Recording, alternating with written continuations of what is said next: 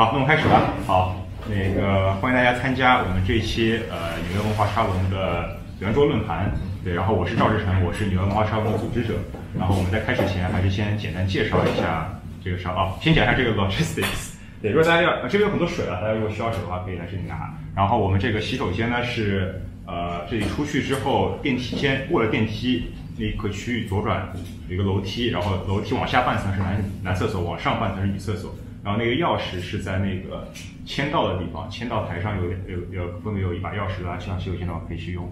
然后我们这个今天的活动呢，虽然我们这个宣传时讲时间两到二到五点，应该不会到那么久，所以我们估计两个小时左右吧。这个活动，大家如果呃我们这个时间是到五点，大家如果愿意留下来继续讨论，还是非常欢迎的。对，可以可以接下来再私下讨论。然后呢，呃，还有这个关于这个录音录像，因为我们知道很多人对于这个呃录音录像是比较可能会比较介意。对，如果呃你在过程中如果希望把你自己，就是我们通常是会把录音录像放到网上，可以大家去看去呃呃呃放在这个播客上，放在视频网站上。如果大家觉得介意，你可以告诉我，可以把你们那部分剪掉。对，然后呢，我们呃有可能，而且基于今天的这个话题，我们我们最后会留一些时间是完全 off the record，完全不录的。如果大家觉得有一些话题不方便在这个录音录像的过程中讲的话，可以到那段时间再来再来讨论。对，好，这是关于一些一些后勤方面的一些一些事情。好，那么我们正式开始。对，这是我们今天是有文化沙龙的圆桌论坛。开始之前，我先问一下，多少人是呃第一次参加沙龙纽约文化沙龙的任何活动？啊，这么多，好，欢迎你们，欢迎你们。多少人参加？第多少人第一次参加这个沙龙的圆桌形式？好好，欢迎你。我先先我先介绍介绍一下，这个纽约文化沙龙是一个呃创建于这个是二零一三年开始的一个跨学科交流平台。然后我们是希望在这里呃把不同来自不同背景、不同专业的人能聚在一起，然后能够聊一些有趣的话题，然后大家也可以呃畅所欲言，然后能够呃接触到自己可能可能平时工作学习接触不到的一些呃一些一些内容。然后呢，呃，我们其实沙龙一开始就是像现在这样，是在我家，在新泽西那边，大家在客厅里边一起聊天。然后后来，但是随着这个参加的人越来越多，我们就很难做成，就很难做成这样一种形式了。所以我们变成一个更更像讲座的一种形式，就大家可能参加过的这种呃传统的沙龙形式。然后呢，但是我们还还是想，觉得有一些话题，呃，更需要大家讨论，更需要大家探讨，更需要大家就是不是那么正式的，像讲座一样一对多的那种形式，更希望是多对多的，包括参加者之间可能有一种能有一种探讨。所以我们又办了这样一种沙龙呃这种圆桌的形式。我们这是第四还是第五次？包括李志威，我们上次也是，我们上一次就是李志威讲了一个一个谈一个讨论，一个是一个圆桌的讨论。所以呢，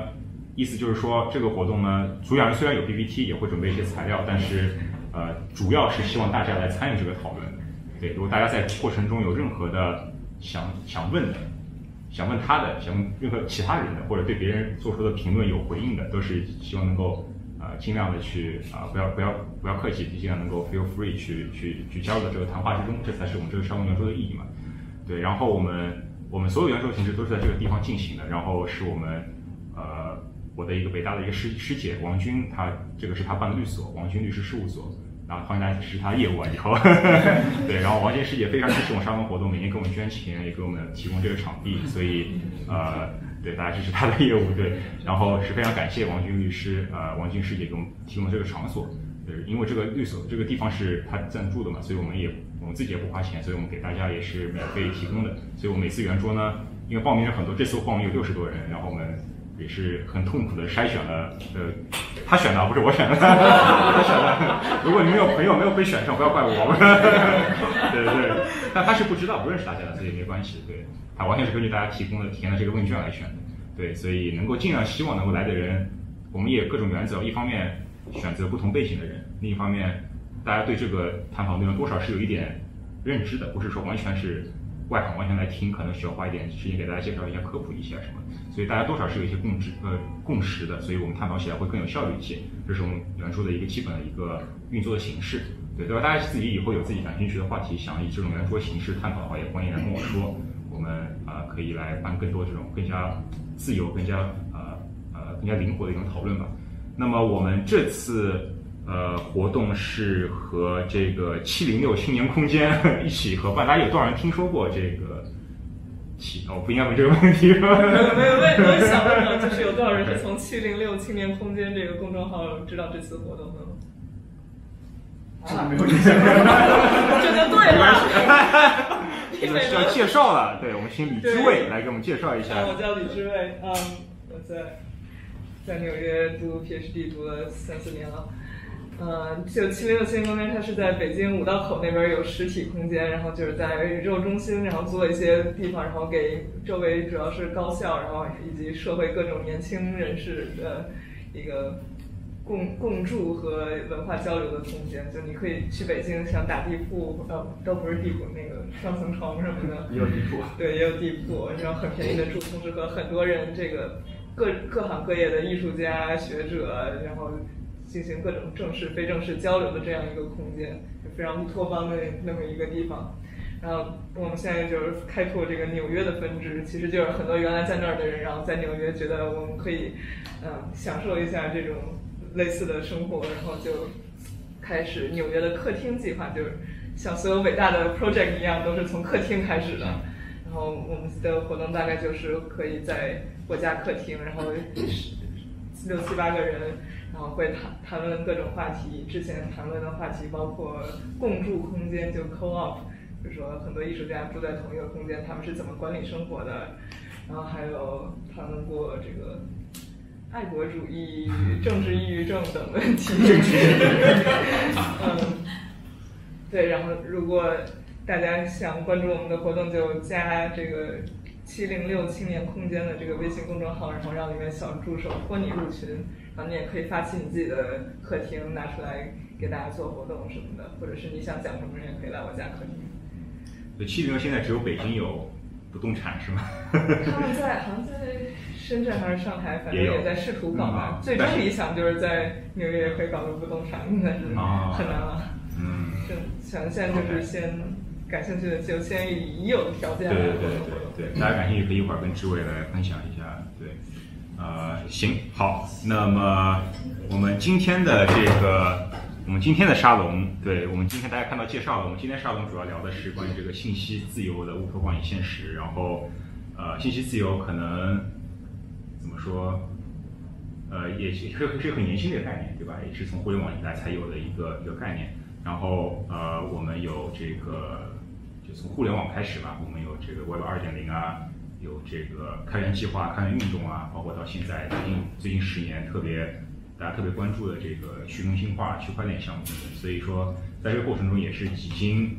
理念的变化、实践的变化和运动整个过程中，呃，在这个技术圈内外的这种非常呃复杂的这个交织。所以我们今天是非常有幸的请到了刘果，刘果是呃这个毕业于北京大学和 UC Irvine。然后呃，之前是甲骨文的高级工程师，然后现在是在 Matters 啊 Matters Lab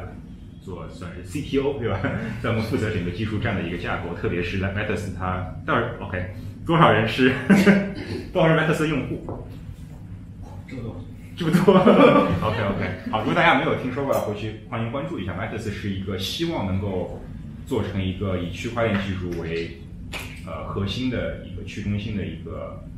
叫媒体计划，应该说是对吧？一会儿你可以一会儿就可以详细的介绍一下。对，然后刘果他就是负责整个呃中心化、去中心化、半中心化等等整个整个呃技术架构的一个一个一个啊一个负责人。对，然后呢，刘果他是常驻加州的，然后这次他是来纽约，所以说非常希望能够在呃在纽约这个沙龙和七零六的这个环境跟大家做一下这个探讨。其实就是报名人很多，大家看到六十多人报名，我希望还可以做成一期沙龙，但是。如果他说他希望能够能够有更，因为这个话题本身是一个非常值得探讨的，不不是一个纯粹讲座式的形式，所以能够更加多的听到大家的探讨，所以大家不要不要客气对在讲过程中可以随意的去打断提问、评论等等。那就开始吧，你就好。对，因为这个话题确确实就是因为各行各业都会牵扯到，就完全不不只是一个技术问题，所以。我可能也只是说我了解的这一部分，可能更多是从技术发展的历史的角度，特别是呃历史上这短短的三十年，这些思潮是怎么影响技术发展的。但是稍微捋一捋，提供一个背景，然后这样，因为大家在座的各行各业都是有很多牛人都在，然后你肯定会对呃这个话题有很多自己的想法，所以我觉得更多是给讨论做一个引子。因为也是我也我也是因为做 Matters 这个项目，呃，在做 Matters 以前，我也是就我一直觉得技术上可以做很多事情来保证言论自由。因为就是说社会里面介绍一下 Max。对，有一些对 Max 呃对是是一个我们现在也很难把它具体定义，但它的愿景就是能打造一个去中心化的媒体平台，这个内或者说一个内容网络，这个内容网络里呢没有任何中心节点可以去控制，控制权掌握在每个参与者的手里面，包括你对信息的交易，就比如说你要购买某一本书、某一个电影、某一个信息，你这些交易完全都是点对点的。它有几个好处是你第一个好处是你不容易被一个中心的 entity，不管是第三方的呃 hacker 还是政府还是第三方政府来控制，不容易被 propaganda。嗯，同时呢，它在结构上、在技术上也更稳健，因为你比如说一些大的地震灾害事件啊，这些可以阻断现有的互联网，但是一个纯 P2P 点对点的网络是没有办法阻断的。呃，它是一个很好的理想，但是技术上有一定的难度。同时，一会儿可能大家会看到它还有很多很多一系列的问题，比如说一个没有中心化监管的这样的一个言论，它到底是什么样的？它是更民粹还是更民主？就这都是很很很难回答的问题。当然，就是对于我，我作为做做技术的人，我可能坚信的一点是，很多事情可能要实验了才知道。所以就就我们我对于我来说，有点把 m e t a 作为一个像一个小的实验平台这样的一个态度，在里面实验某种形式的民主，看它会生长成什么样。呃，所以这个算是 Matters 的一个愿景吧。目前的话，Matters 其实有一点类似于 Medium 和传统的论坛之间的一个形态，然后背后有用很多去中心化的技术来驱动。所以也是因为做这个项目就，我自己就来经常思考这一方面的问题，也就去追根溯源，看我们现在很多的这些想法、这些概念、这些技术都是从哪儿来的。所以就呃也是今趁今天这个知乎机会和大家分享一下，就就搜集的这些历史短短历史上一些有意思的一些地方。我觉得可能最开始讲的一个是可能到一一九八五年的时候，就是就我我觉得是最值得讲的第一个时间节点，是那个时候。大家可能不不需要看这文章，本来也看不见。就但但但是它的那个呃标题和就已经很明显了。它它是八五年的时候，就那时候互联网还没有兴起，那时候的政在美国的政治背景是越战刚过，然后冷战呃还阴影还在，所以大量的人是对政府极其不信任，并且知道政府会做愚蠢的决定，比如说要引爆核弹这种事情。所以有有很多 grassroots 的这样的呃的组织开始兴起，这些组织当中包含的有技术人员、有科学家，也有呃政治参与政治的人。当中有有一波比较做做密码学比较好的人，然后呢，他们就做了很多很有意思的系统。这个当系统是当时很很印象很深远的一个一个系统。它它的目的呢，就是为了你要做一个 transaction system 一个一个信息交易的系统，当中每个人都不需要被政府或者任何第三方去认证。就能够保证安全性。然后它的目的也很明显，它就是要 make Big Brother obsolete，它就是要让 Big Brother 不再再不再参与我们的政治生活和公共生活，让我们 grassroots 的讨论来来做这个决定。然后八五年之后，这这波其实是很成了一批潮流，就是就最后就是呃有一有一个大家都可能可能听说过，一个叫 Cypherpunk m a i l i s t 呃密码朋克邮件列表。那就是集结了一大波就是想法很像的技术呃主导的人，就他们不光是讨论这背后的哲学政治问题，呃也实实打实的把这些系统做出来了。然后这个这他们当时就是也是发起人之一写的一个叫那个 Crypto Anarchist Manifesto，然后前几年刚好三十周年的时候，有人把它打出打成这个格式纪念起来。那他的他就描述了一个非常乌托邦的一个场景，他就他就想象的是我们理论上可以营造一个数字空间，这个数字空间里。任何人和任何一个人都间之间都可以自由通信，你想说的话都可以说，然后你也可以完全保持匿名，并且不被任何一个中央节点切掉你说话的这个能力，也不被中一个中心化的 entity 去窃听。这个理论上可以实现的，呃，因为当时加密技术就已经看到这个的曙光了。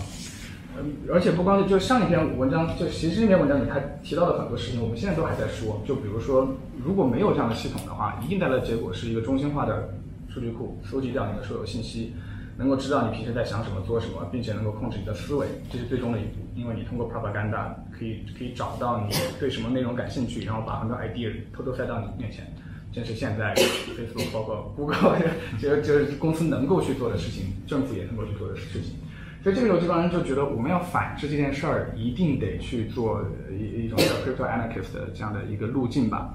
呃，来能够防止这样的未来发生。其实现在现在想想还是挺有预见的，因为就是八五年，这这这时间可能是八八年，那个时候万维网都还没出来，但是互联网刚有这个概念，那个时候的人其实已经看到了我们现在正在面临的问题，嗯，所以有可能这这其实这几十年这这些问题的根源都没有改变，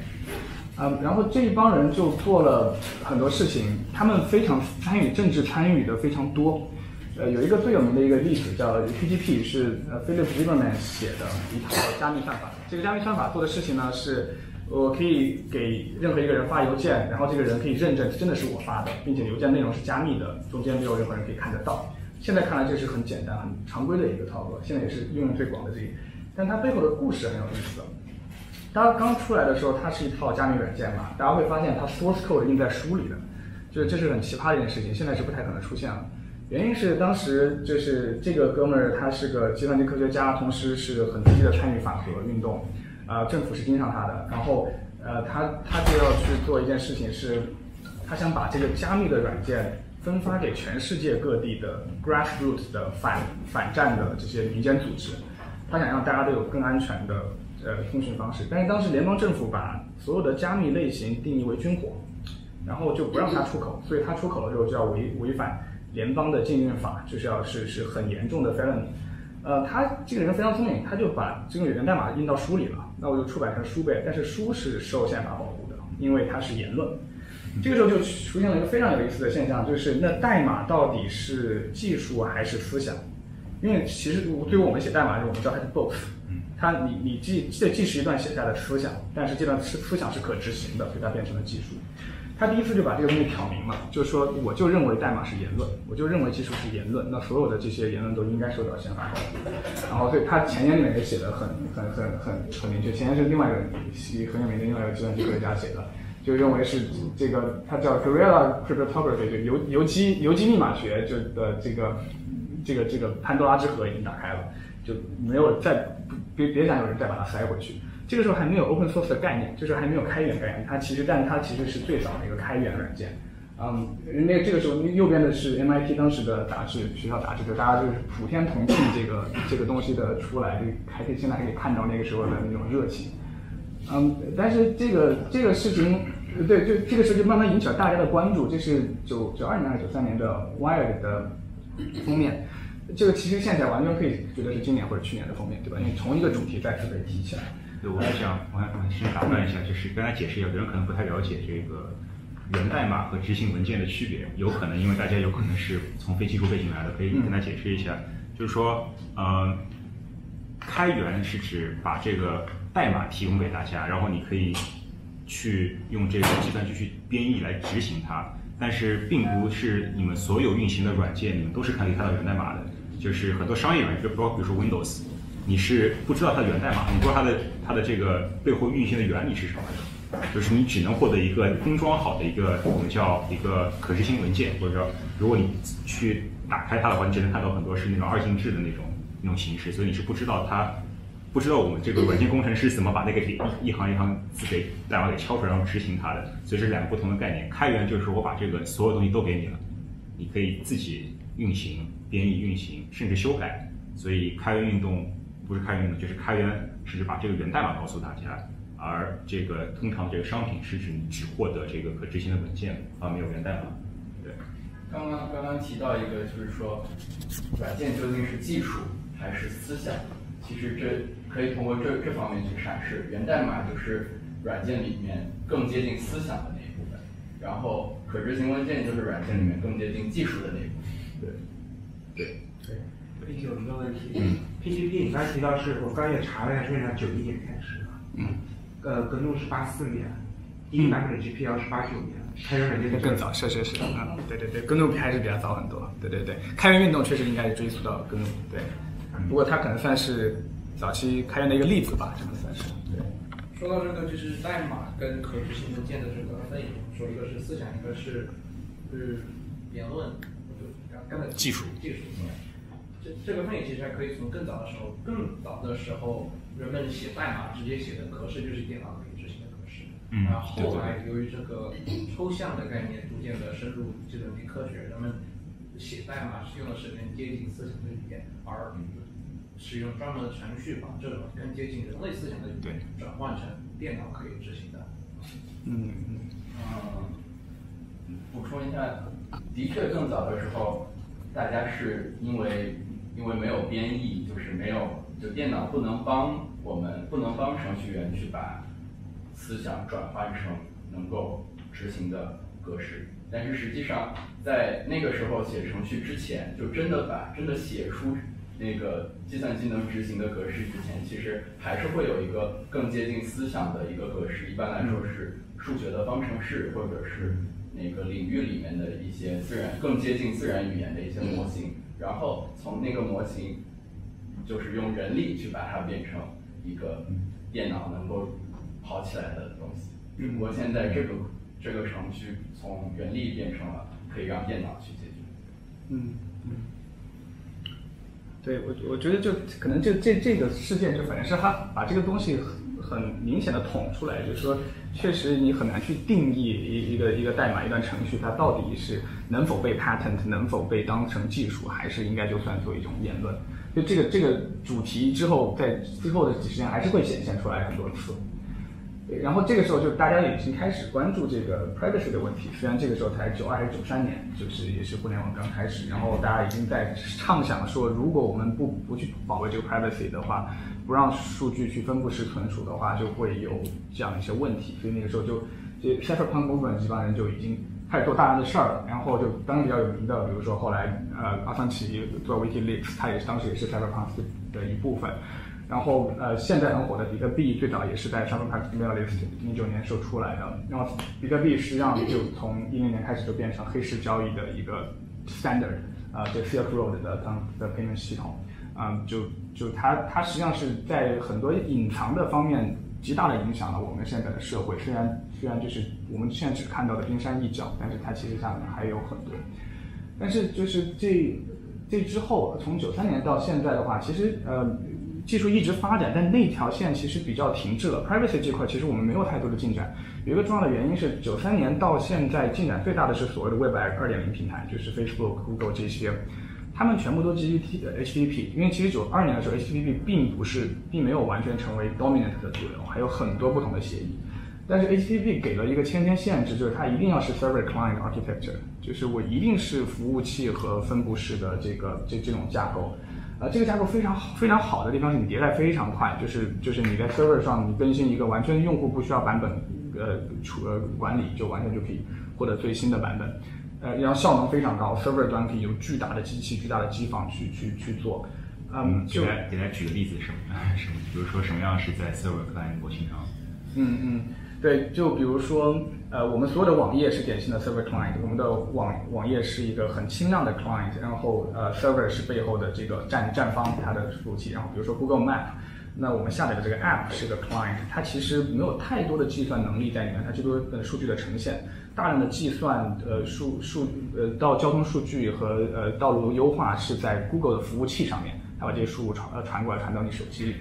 啊，然后这套这个架构不仅仅是 HTTP，现在大量架构都这么走的。对，就早先的 Google Map，大家是要不知道大家有多人有多少人用过很早很早 Google Map，大家是要下载一个软件的，啊，这个软件里可能包含了所有的地图信息，什么各种算法。但现在不需要，现在只要一个所谓的客户端，就这个你这个 App 里是没有没有从地上试一下所有地图的，这些信息都是你在要的时候它导到网上去要，所以断网是不能用。但早先那个 Google Map 是一个就跟大家很早上网。呃，不一定要上网，就是家里家用电脑那种软件是一样，它不需要网络的。对对，但是它这个就有很很大的好处，就是因为你你个人用户你就不太需要一个计算能力非常强的一个一个一个机器，就用手机就可以就可以执行非常复杂的操作，因为它所有的计算全在 server 上面。然后，但是它带来一系列后果，就是就就比如说，嗯，因为我的所有的数据都在服务器上之后，服务器拥有对我的行为数据信息的所有控制权。这是一个天然结果，因为因为因为就我依赖服务器进行计算和数据处理嘛。然后这个事情到后来就会涉及到方方面面，不光是技术层面。我不知道大家有没有看过这个电影，叫 Aaron Swartz 的，应该很多人都有看过。呃，我觉得拍的很棒的一个纪录片。我觉得他是一个很典型的，呃，就是他的思维方式是很典型的一脉相承下来的一种，呃，算是数码自由派的一个思维方式。他是应该九八八六年还是八七年生的人，很年轻。然后呃，算是随随着互联网长大起来的。然后他的价值观就是，他认为呃，软件都不应该有版权，他这软件就是一个 idea，我就放在网上，那任何人都可以自由下载，因为网，因为你代码的复制是没有成本的，多下载一次不会增加你的成本，你没有编编辑成本，为什么要收费？那他就是这样非常理想主义的一个人，然后也是个天才。他十四岁的时候就参与 RSS 的标准的呃制定，然后他也和当时十五岁就和呃当时哈佛的一个法学教授一起去参与了 Creative Common，就是 CC 这个这个版权的制定，就是一个非常非常早熟的天才。就是呃那个纪录片里面大家可以看到他去开会的时候，大家都非常惊讶，说哇这个人原来是十四岁啊！就我跟他这么多邮件交流过，以为他是个教授，结果是发现只有十四岁。然后他做了，呃，他就长大成人之后，呃，他很早就成为了 Reddit 的 co-founder，所以很早就有很多钱。他也没有想赚钱这些的东西，他就他长大成人之后，他就一直在为信息自由这个事情去去捍卫信息自由。他然后他就发现这事儿不不是一个技术问题，他觉得更多是个政治问题。然后他就去参与了大量的呃政治的这些呃活动吧。他他也写了一个 manifesto 和那个呃 Cyberpunk manifesto 写了一个宣言，叫叫什么开放开放获取游击队宣言。就是他的这个理论就是说信息就是 power，但是 power 应该给人民，所以信息一定要给人民。呃，他就用各种不同的方式去 fight，更多是从 copyright 的角度去去去处理这个问题。所以他就就相当于在他的整个生命就放在里面了。然后他做的最大的这个，他写这个时候可能才二十四岁吧，就零八年的时候。然后呃，影响也很大。嗯，他做的最大的影响最大的一个事情是当时有个叫 SOPA 的一个事，不知道大家知不知道，就是 Stop Online Privacy Act，是一个联邦法案，它的表面上的目的是为了阻止网上的盗版。嗯，但是通过阻止网上盗版，你可以做很多事情。因为什么是盗版是谁说了算呢？这个是版权方和政府说了算。然后，如果你要能够阻止版权盗版的话，你就一定要在各个网站上留很多后门，能够迅速的把它们压制下去。嗯，然后呃，从某种意义上，YouTube 早期其实大量的 content 都是盗版，如果没有这些盗版，YouTube 不会起得来。然后 BitTorrent 呃呃 BitTorrent 这些就更不用说了，就是都都是盗版的。呃，某种意义上，整个互联网是靠盗版撑起来的。啊，它的这么繁荣的内容是因为大家没有版权概念，就是爱说什么说什么。所以当时 SOPA 进展到一推动到一个很大的一个程度，是各个互联网公司都开始反抗，就有有蛮大规模的各地的抗议。这是有后来有人整理的，当天就是要投票的那一天，各大网站的那个呃头条，大家可以看到很多很熟悉的网站，Google 在右边，这个 Wikipedia，啊，Reddit，啊，Wired。嗯，Fortune 这些，呃，就是 而且 Fortune 肯定会参加。对，就就他们都都是在推这个事情，就是让大家一起要 fight back。就是如果如果你认认为自己是网民，认为是自己是 netizen 的话，你的这个网络世界可能就会这么消消失掉。嗯，现在看这个事情有一点好笑，是在于现在我们已经是一个非常被版权方控制的一个年代。当年啊，大家还在 fight back，现在已经悄无声息的改变过去了。你现在看这个事情是是是很有意思的。啊，Aaron Swap 在里面担任什么角色呢？他他就是他也是个非常害羞的人，但他觉得这个是攸关他性命的事情，所以他就出来 fight back 了。他很快做了一个网站，叫那个呃 D 叫叫 Demand Progress，嗯，和现在好像有类似的网站叫 We the People 还是什么，就是很类似。这个网站就是为了发起这样的政治 grassroots 的政治的呃呃这样这样这样的一个一个一个。集会也好，或者是去往外做的这样的一个 medium 入口，然后他很短时间就获得了差不多一万呃一 million 一百万多人的参与，所以影响力非常大。他在扮演就是把这个 SOPA 这个反抗 SOPA 的这个要让阻止他通过的里面扮扮了非常重要的角色，然后也成功了。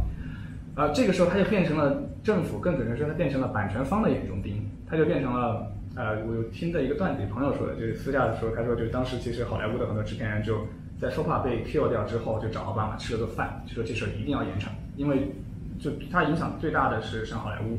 或者是各个大的出版方这些的利益，所以他又成了眼中钉。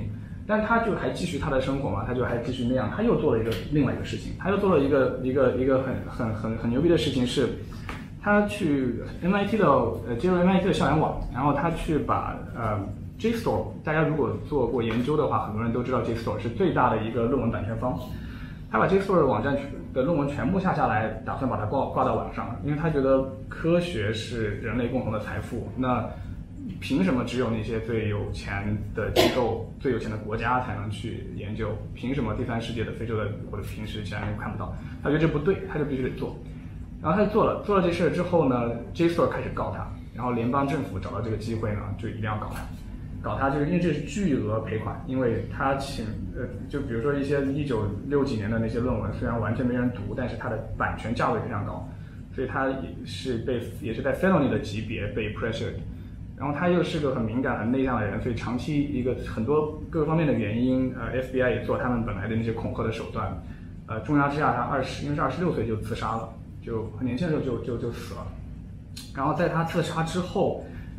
因就互整个互联网各个地方都开始有很多的反应。然后呃，最有名的 Anonymous 组织就是匿名黑客组织，当时就攻攻击了 MIT 的网站，攻击了美国政府的网站，然后就把他的 Alan Schwartz 的生平挂出了，然后。最后下面也附上了他的那个开放获取的呃游击队宣言，就 MIT 的几个网页有好几天都是这个。然后不光是就匿名黑客组织，然后各种自发的也开始就是大量跟随他的这个脚步吧。呃，比如说右边就是在 Twitter 上就经常会有一个叫 PDF Tribute 这这个标，如果大家做研究的话，就是会看见大家会用这个标记来分享自己的 PDF。这个 tribute 其实就是 tribute to Aaron Swartz，就是每个研究者就常常把自己的研究 share 出来给大家。就是我，如果我的出版商不 share，那我来 share，就是就是这样的算算这个姿态吧。啊，然后最近几年欧盟也开始做呃 Plan S，就是 Coalition S，它的目的就是让欧盟的所有政府资助的呃这个研究项目全部能够公开过去，能够为下人做到。然后，但是最和 Aaron Swartz，我觉得最和他就是薪火相传的应该是 Science Hub。所有所有大家就是做研究的都知道，Science Hub 和他的路数一模一样，就是让各大家就是免费贡献自己能够下到的文献，然后组成一个最大的在线的呃论文资料库。就是下面这个小女孩，现在不，现现在不是小女孩，当年她还是小女孩时候做的。然后好像是乌克兰人，然后现在也是不知道在哪里，也是被各个版权商追杀现在。所以，但但是 Science Hub 其实就我自己还在做研究的时候，我知道它是研究人员的利器，不光是在高校其实研究机构研究员，也是全世界各地想了解科学的人的利器。嗯，但是他现在还是在一个违法边缘，所以他他就呃他就这里面就又出现了刚才提到的那个悖论，就是说信息能够被 patent 吗？刚才提到那个可能是说呃那软件可以算一种技术嘛？如果算一种技术，那你应该可以被 patent。你可以被保护起来，可以被当做军火，不让它禁运。那信息呢？更加公开的信息呢？像科研结果啊这些，它应该被保护起来嘛？它应该被囚禁或者框起来嘛？这个我觉得也是一个，呃，互联网发展当中不断面临的一个问题，或者多方的一个博弈的过程。然然后，我们刚才你你觉得你的观点？我也不知道，我觉得，我我觉得一个最理想主义的或 anarchist 的形态是，我觉得所有的信息都应该是自由，都应该是免费的。我我觉得最纯粹的创造信息的过程，就是我不是为了钱去创造的，我是为了这个信息本身，我把它创造出来，所以谁爱拿去谁拿去。但是这个在目前的这个结构下好像不 work，所以我也不知道大家是怎么会怎么看的。因为特别像电影这种东西，一定得 patent，否则因为电影需要一个整大型团队。真的吗？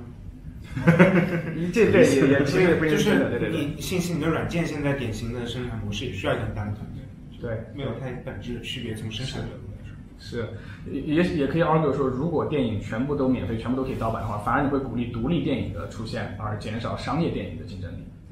也是有可能的。你从科学研究角度来说，就是如果你需要 patent 来保证科学有资金，但科学本身是由政府资助的，因为我们政府认为它是一个全社会都有益的东西，那它就应该 cover 后不光是你的实验器材费用，还包括你后面 distribute，包括你申告 review 啊等等这些科学行为的 cost。作为就从原理上说，它就是应该社会支持的，那是种公共服务。对对。那像比如说是 private funded research or public interest matters，那这种东西我们认为它是应该公开。比如说我们说烟草公司 Big Tobacco，它做这个 in-house research about health risks of smoking，对吧？这种东西是他们把它藏起来，或者我们说这种广告呃 oil and gas。然后对这个气候变化问题的研究，他们自己知道呃这个东西知道很久，但是他们没有把这个公布出来。嗯，所以我们认为这种东西是它是 private research，然后它到底是属于这个公司自己的财产，嗯嗯，还是嗯嗯，这就你很能看到，由于你把它作为 private 导致的整个社会福利的受损啊。因为这信息本来就应该是公开的，然后大家才能够整个社会基于信息做出更有效的社会决策。对，像像这种的话，可能一个最一个最就 prominent 的例子就是烟草公司。对于烟草的研究，他们因为是 private research，所以他们把烟草对人对人身体的危害就压了大概有三十年，我记得是没有发布出来。嗯嗯。所以整整整一代人，整整一代人是全部是受到烟草的毒害，然后包括到现在，烟草作为一个 public health crisis，也是一个持续的一个问题。所以这这是可能是就规模最大的一个就是 private research，但是是非常关乎公共利益的事情。嗯嗯，但是反面的一个例子是核武器的研究。嗯，这个研究你把它公开出来的话，就是有的研究，有的研究它是有，它是有，就是伦理上的一些，伦理上的一些风险所在，所以这些研究你要怎么去管理？你是就是是不是真的就 O 这些研究 open，它出来的利益是不是真的能够抵消你不 open 它能防止的伤害？这也是一个问题。嗯我我们一起要补充。我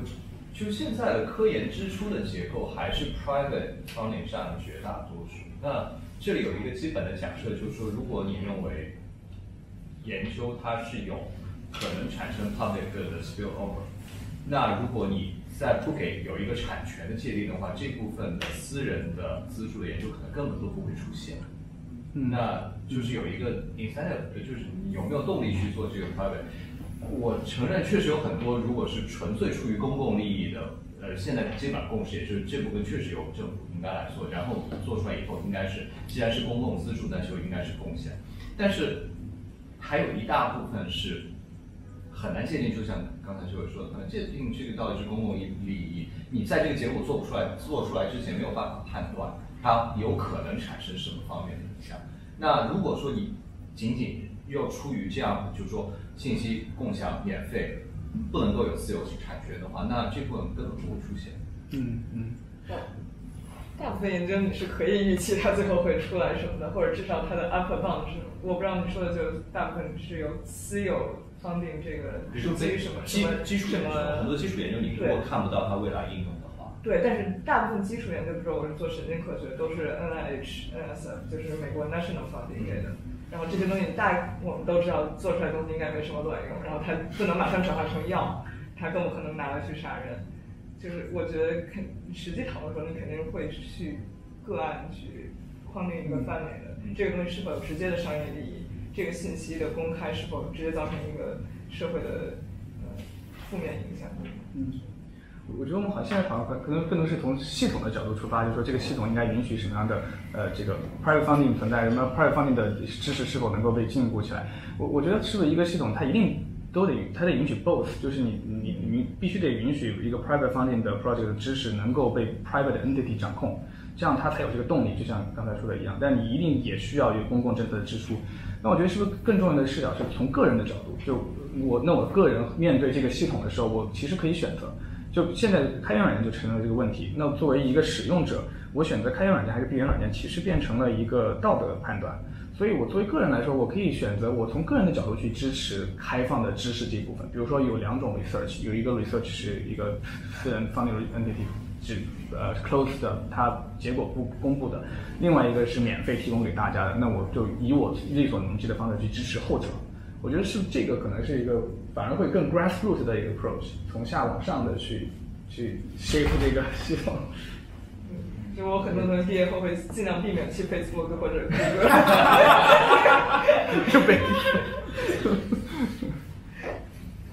对，其实其实，在就是刚刚才其实说的这这个平台产业，就是 Facebook、谷歌这样的依托于中心化的平台，呃，依托于 HTTP 跟比方说 TCP/IP 站的这样的一一系列网络设施，其实它在早期产生的时候，它并没不一定成为主流。现在倒过来看，虽然它是有很多优势，当时可能是一直有很多竞争的系统的。啊，我大致列了一个一下表，就是过去就是从九九年开始到现在，各种不同类型的协议或或者是软件，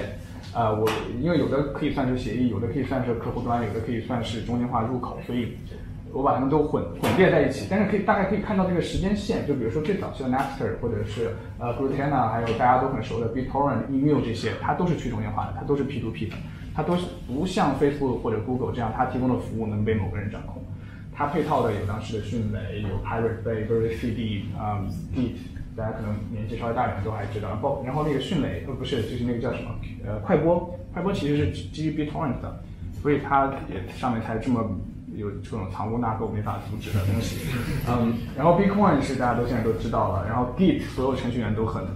呃呃都很熟，虽然我们不把它当成一个去中心化软件，但 Git 其实是个去中心化的设计，它可以一它不需要 GitHub，它可以。对，它可以放在 IPFS 或者 BitTorrent 上，嗯，然后 Ethereum 这些呃，大家都都都都是很现在都都已经很有名了，所以它其实一直是有一条竞争的去中心化的协议站，或者是去中心化的这个呃应用，一直有人在做这些事儿。这些事儿呢，它一般也用在一些呃作为主流边缘的一些场景吧，比如说 BitTorrent 是从盗版开始，然后盗版被。被他被 Netflix 这些侵占，该告的告，该灭的灭，就是从政治、经济各方面，他的其实都会被打击，因为他被大头百分之上打击，所以他现在就沦落为就是各种奇奇怪怪的小视频的地方。然后，呃，Bitcoin 最早从黑市开始，现在才变成相对进入主流。呃，OB One 和，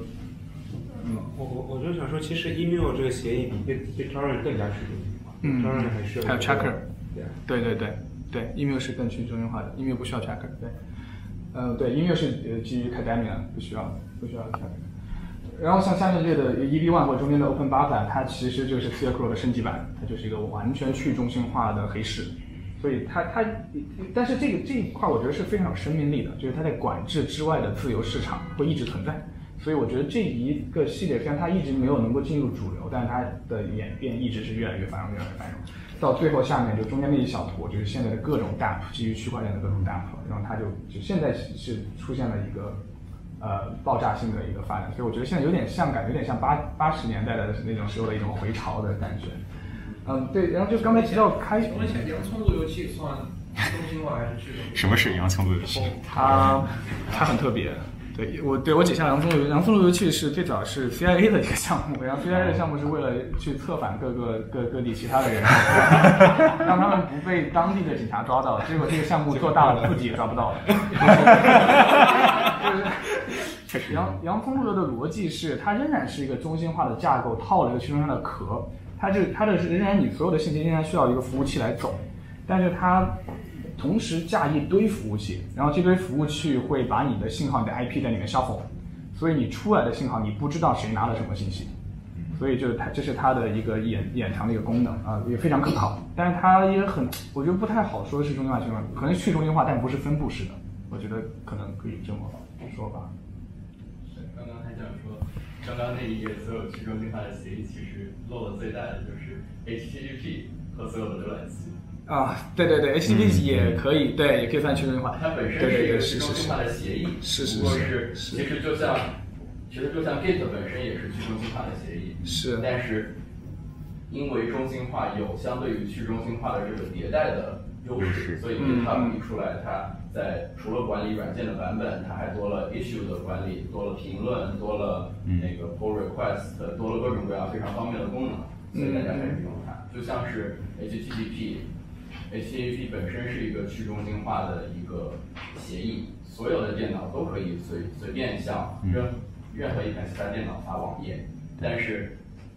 有一个电有一台电脑站出来说，啊，像 Facebook 出来说，啊，你可以在我这里直接就在我这里创建那个网页，不需要在你自己的电脑上创建，然后你可以直接在我这里查找到所有你的朋友，不需要你去一个一个问，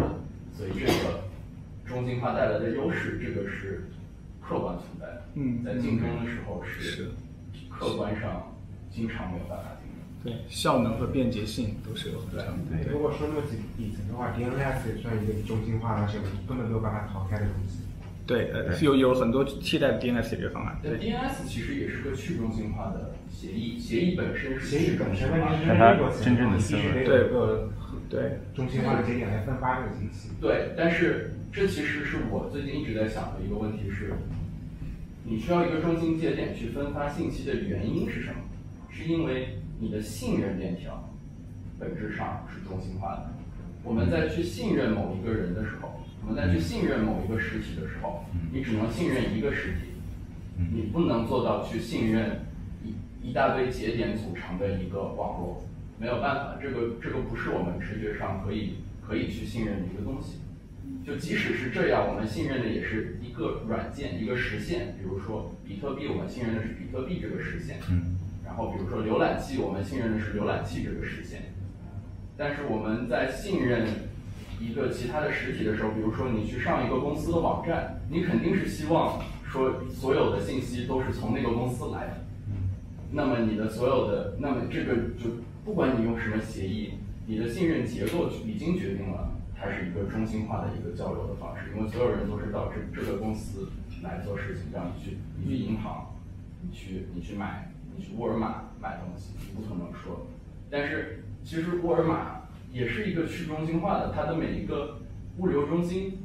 它必须要去中心化，它才可以去规模化。但是你信任的是沃尔玛这个品牌这个实体，这是一个中心。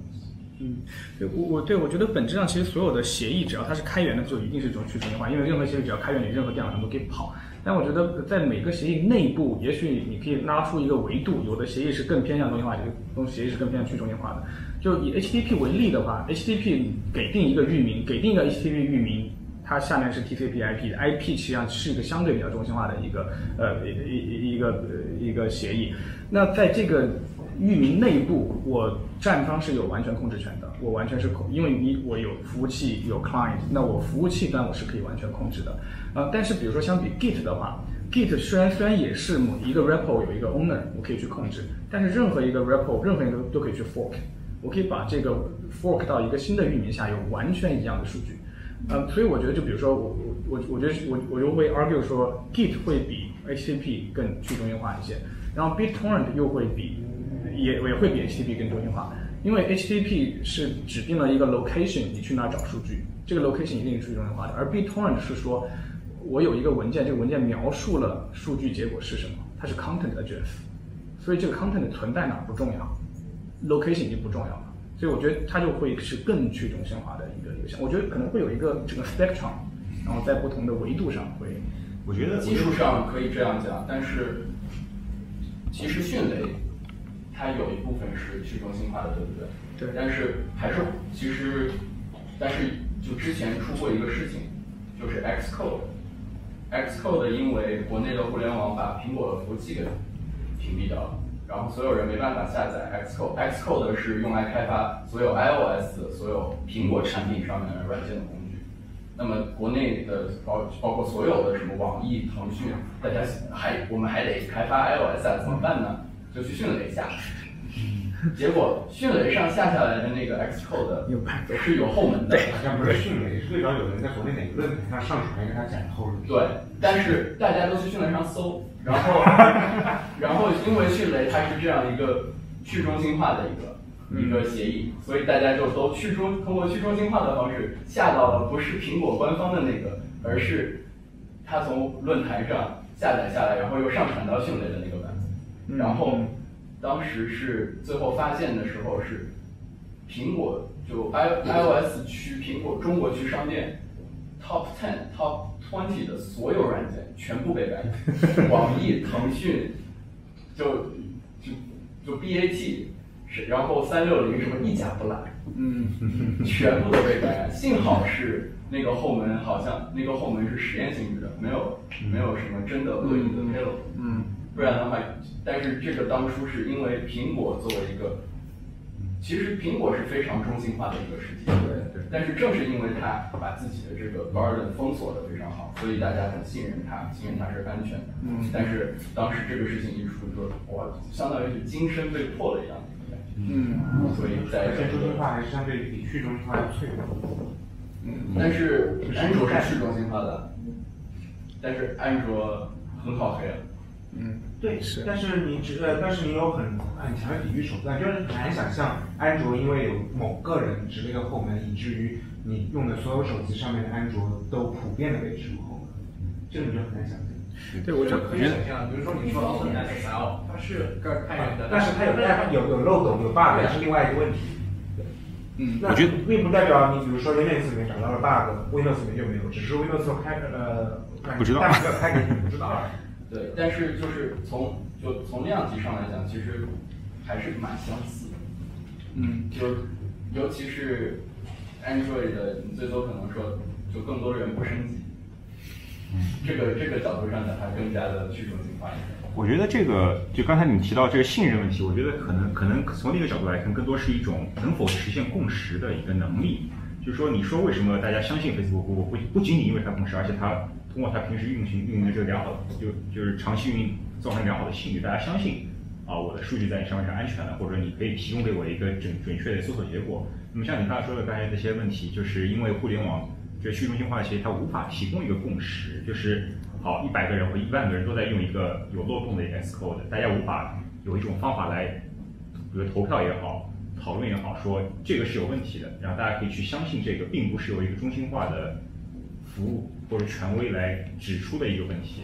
所以我觉得就是说，它可能更多不是是否去中心化的问题，而更多是一个信用。这也是为什么有这个区块链这些东西，就是它试图在一个去中心化的环境下能够达成一个共识。嗯，这个在以前是很难做到的，像像像那个 B 那个 BitTorrent 啊什么。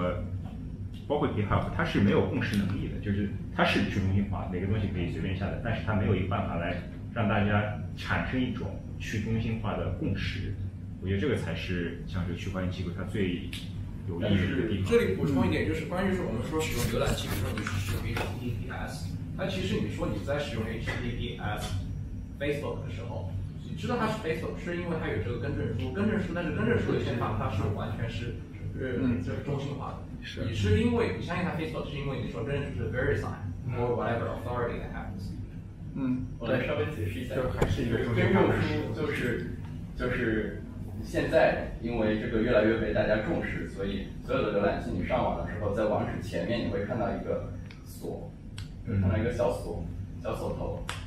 显示的那个锁头的就表示你和你到服务器这段通信其实是受加密保护的。就是中间的，如果就中间的一些，比如说你在这里上网，你到一个网站的服务器中间一定会有你公司的路由器，但是只要那个网址前面有那个锁头，你的公司就看不到你在网页上实际上看到的。看到是堆乱码。对对。呃，但是这这这一这一整套系统，它是建基在一个叫做信任信任链条上面，然后这个信任链条的根源叫做根证书。这个是你下载，呃，你下载浏览器的时候，或者是你安装 Windows 的时候，这个是直接就带上。这个是就是相当于是你的，就相当于是微软，或者是如果你用 Chrome，那就是谷歌；如果你用那个 Firefox，那就是 Mozilla。他们帮你选择了，OK，这些公司是值得信任的。然后这些公司，他再把他们认为值得信任的其他的公司，他再给他们一个。相当于证明，然后你每次上这些网站的时候，实际上你会收到这样一个证明，然后你就可以，你的电脑会自动的去比对说，哦，这个证明是属于这一个更正书的，然后只要这个更正书在系统里，就就会你的电脑就会认为说，OK，这个网站是安全的，然后就给你显示一个锁头。然后和这个相关的一个有意思的事是，那个应该是一年之前。中国网信部的更正书，嗯，被加到了 Mozilla 和 Windows 的信任列表里面。然后当初也是哇，一个一个抗议啊之类的。然后，呃，我我当初是已经知道了以后，直接就因为这个其实是我们自己可以控制的，进到系统设置里面，浏览器设置里面，把找到了中国，不是网信办，工信部，反正找到它删掉就行。嗯，但是就是现在，然后然后因为 backlash 很很很大，因为因为平常是因为这个原则上是不收政府机关的这更正书的，因为嗯。嗯。还是有这个 anarchist 的基因的，所以所以最后所在所有的浏览器厂商还是把这个从默认的信任清单里去掉。我想我想从一个非技术的角度谈一下这个问题。我觉得不管是信任也好，还是目前就是所谓从去中心和中心化的，对我来讲，就是我的信息是我创造的，我拥有它的 ownership，应该是自主是呃这个所有权是属于我的。那现在中心化的问题是我的信息是由公司和这些所谓的这些财团、一些呃法人他们来控制的，而不是由我来控制的。那对，我觉得去中心化真正理想化应该是说，我的信息创造出来，它存在于某一个地方，然后我可以让它分享到各个应用的场景里面。就是说，它不光是跨各个不同的网站或跨各种各个不同的平台，而且是说我对这个信息有我百分之百的控制权，而且我我要嗯，这样我的 privacy，我的任何的这种自由都是由我自己来控制的。现在的这种 privacy 就是说网站给你各种 terms，然后让你来选，让你 opt in 或者 opt out，但是有多少人会真正去读这些东西？所以很多人就是根本就 ignore 的，尽管。像这个呃，欧洲的包括美国的这些协议、这些法律的更新之后，但是并没有真正对 privacy 有更好的保护。那我觉得一个真正的一个处去中心化的一个理想化为乌托邦的未来，应该是说，我不光百分之百拥有我的信息，而是我控制它。我呃，我需要 delete 的时候我就 delete，我需要授权的时候我就授权。我的每一个呃 moment 都是由我自己来掌。嗯，然后我可以分享给某一个网站，那我分享给他。嗯，那我不知道从技术上是如何来实现。对，其实我的一些我看到的，其实说可能现在已经有这种趋势，但真正它它应该怎么来达到的？对，其实 HTTP 早期就像你刚才说，HTTP 早期就是一种去中心化设计，当当时设想就是这样，就是当时设想是每个人都有一个 server。我每个是有 personal server，当时有个概念叫那个 web portal，就是每个有个 personal portal 的概念，也就是说我自己有个小型的服务器，那这个服务器里面存我自己所有数据，我所有的创作的数据都在里面，所以我有全权控制，我可以增可以删，我我可以保证，然后所有人要接入我的数据是通过我的服务器，呃，通过 HTTP 协议接入接入我的服务器，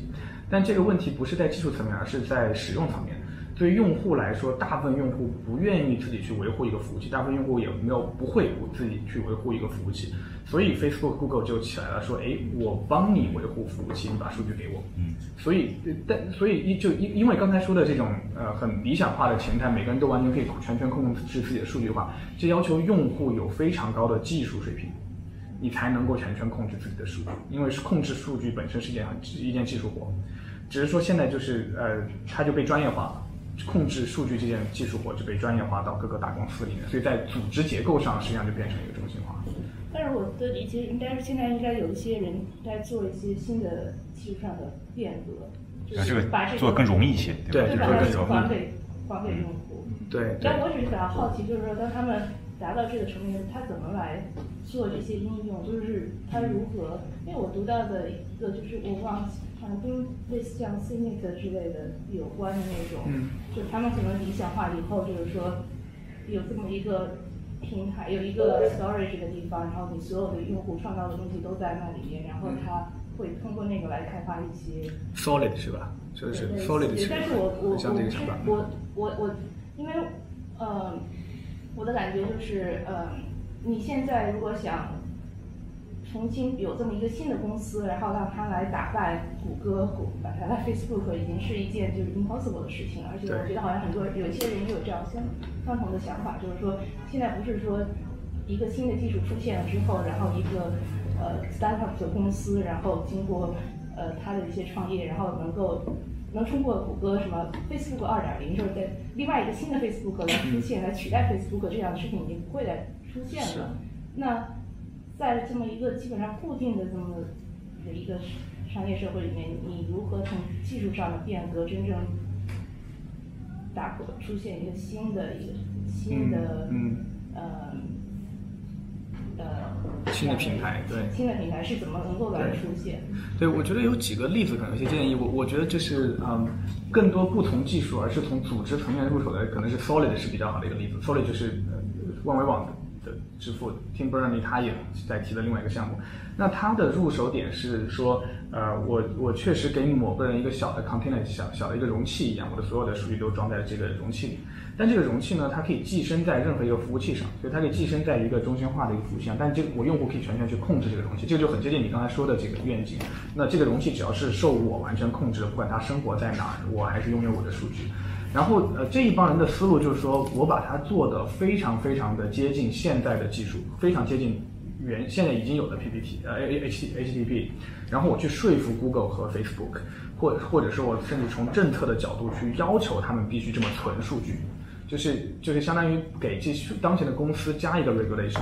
就呃可能类似于欧盟的 GDPR 这样的形式。如果你要求这个公司说，哎，你必须把数据以这种方式去存的话，你确实可以当中塞进去新的技术，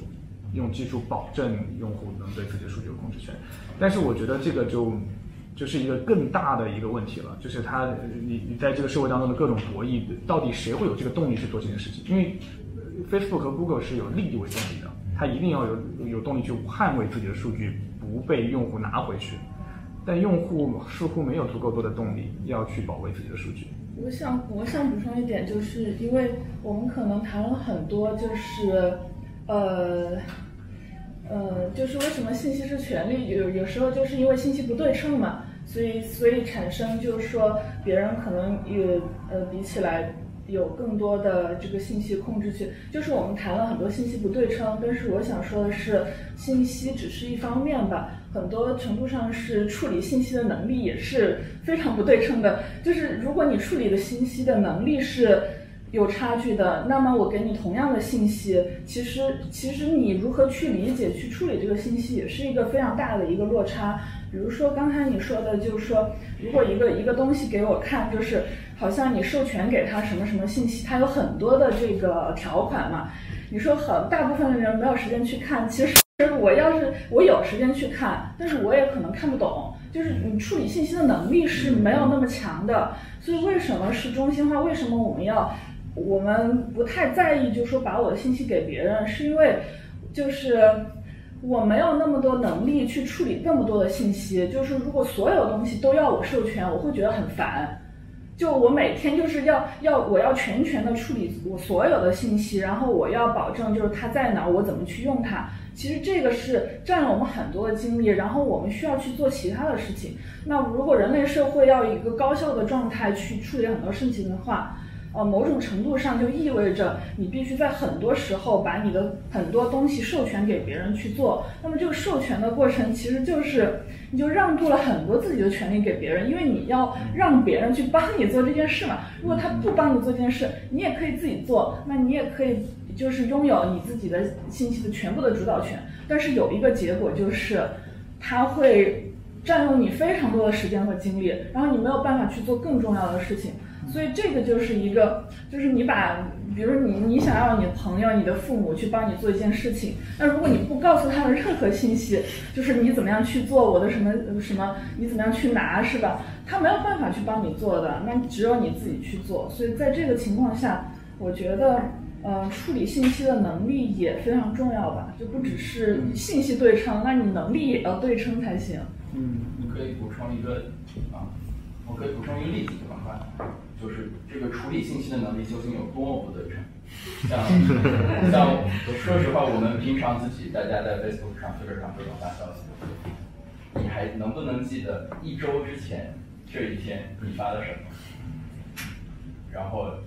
其实大家都就经常就是发了就忘，对不对？但是 Facebook 它处理所有这些信息，它的量级是十亿级，十亿条信息的总括收集。所以今天正好我来的路上在听 podcast，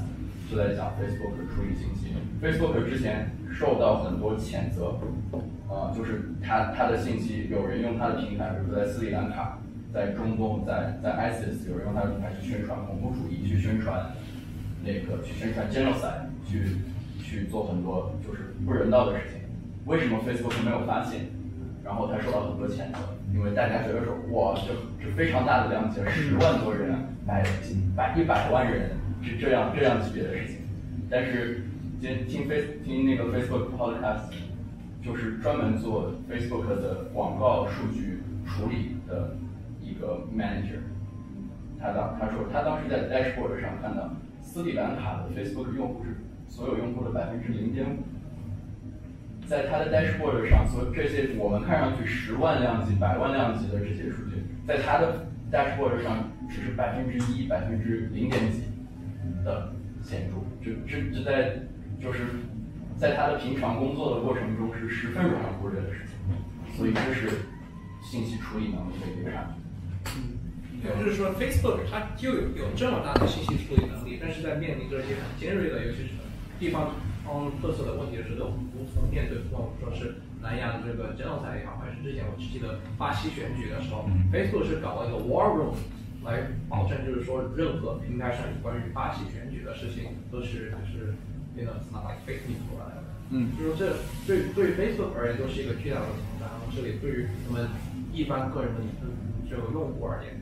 我们就是显得是更加呃脆弱，没有能力。即便是我们有兴趣读完所有的这个 terms and conditions，那么假如说你不同意，你恐怕难道呃不像不像是公司之间，它可以搞找律师，可以一句一句的改，一句一句的都行。你个人用户没有办法。嗯，对，你有啊？对，我觉得嗯。不好意思，我觉得还有一个就是刚才提到那个 GDPR，我们一直在呃思索一个方式，就是说我们现有的呃这种法律的规范对这个大公司的控制已经无效了，所以我们需要一个新的结构去解决这个问题。但事实上，呃，注意到一个很有意思现象，就是这个欧盟的这个 GDPR 叫 General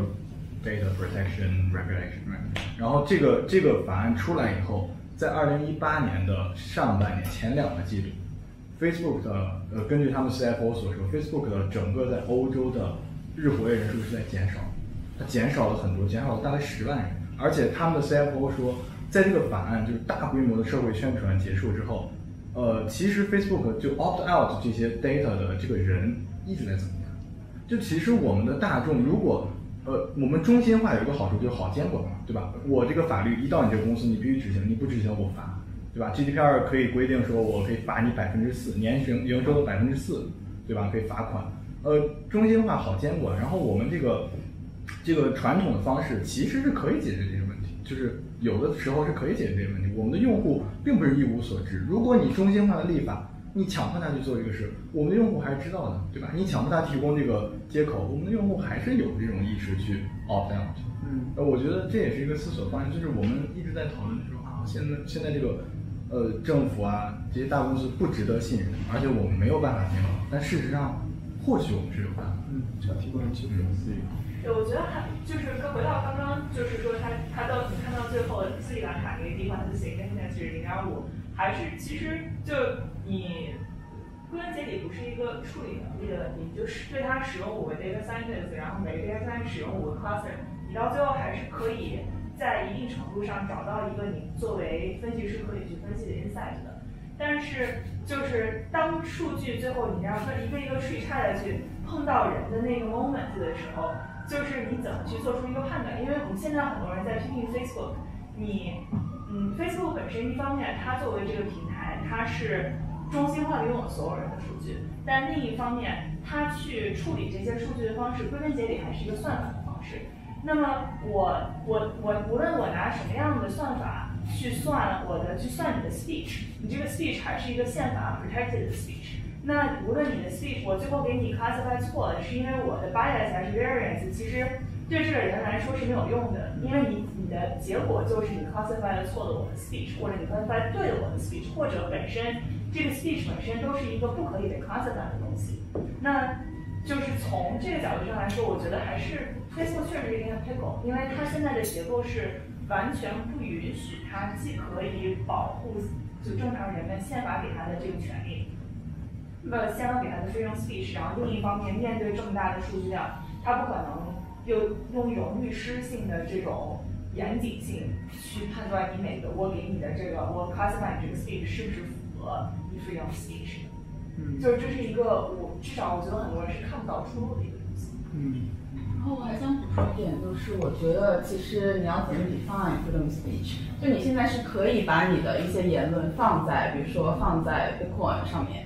但是你放上去之后，有多少人看到，其实这个信息的 distribution 现在是被 centralized，比如说 Google，就你可以，你你可以说我自己做一个个人网页，但是根本没有人会看到这个个人网页。比如说你在上面搜一个信息，那其实很多时候你的信息渠道，比如说你是从 Google 或者还是从 Facebook，那他们怎么来排序这个信息其实很重要，因为 like 这互联网上就是有千万的信息，作为个人来讲，你不可能 go through all of them。所以你从这一方面来讲，你确实有授权另外一个 entity，然后让他们来帮帮你来做这个 sorting。那比如说 Google、Facebook，他们这个权利其实非常非常的大。比如说 Google 之前做很多一些事情，就是呃他们的小的 competitor，他们并不是说呃这些网站，他们小的 competitor 网站其实还是可以在互联网上面的。但是比如说 Google 的索引把它们放在。like 五页之后、十页之后，所以就没有人去看到。但是 actually 还是在互联网上面的，你要是真正用心去找，是可以找到的。就是就这个排序的问题，其实我觉得挺重要的。然后就是我个人对去中心化和中心化的理解是，我觉得去中心化，就你刚刚说中心化对于去中心化来讲，技术上面是有很多优势的，就是迭代速度快。所以，如果你完全从 efficiency 的角度上来讲，中心化就是比去中心化要好很多。就算你现在很多就 Bitcoin blockchain，其实并没有完全解决效率，就是你如何很快的达到共识这个问题，基本上，呃，在我看来，这个问题是很初级的阶段，就是基本上是完全没有被解决的。嗯嗯。就我也很想听，就是你是做这个技术，你对这个方面是怎么看的？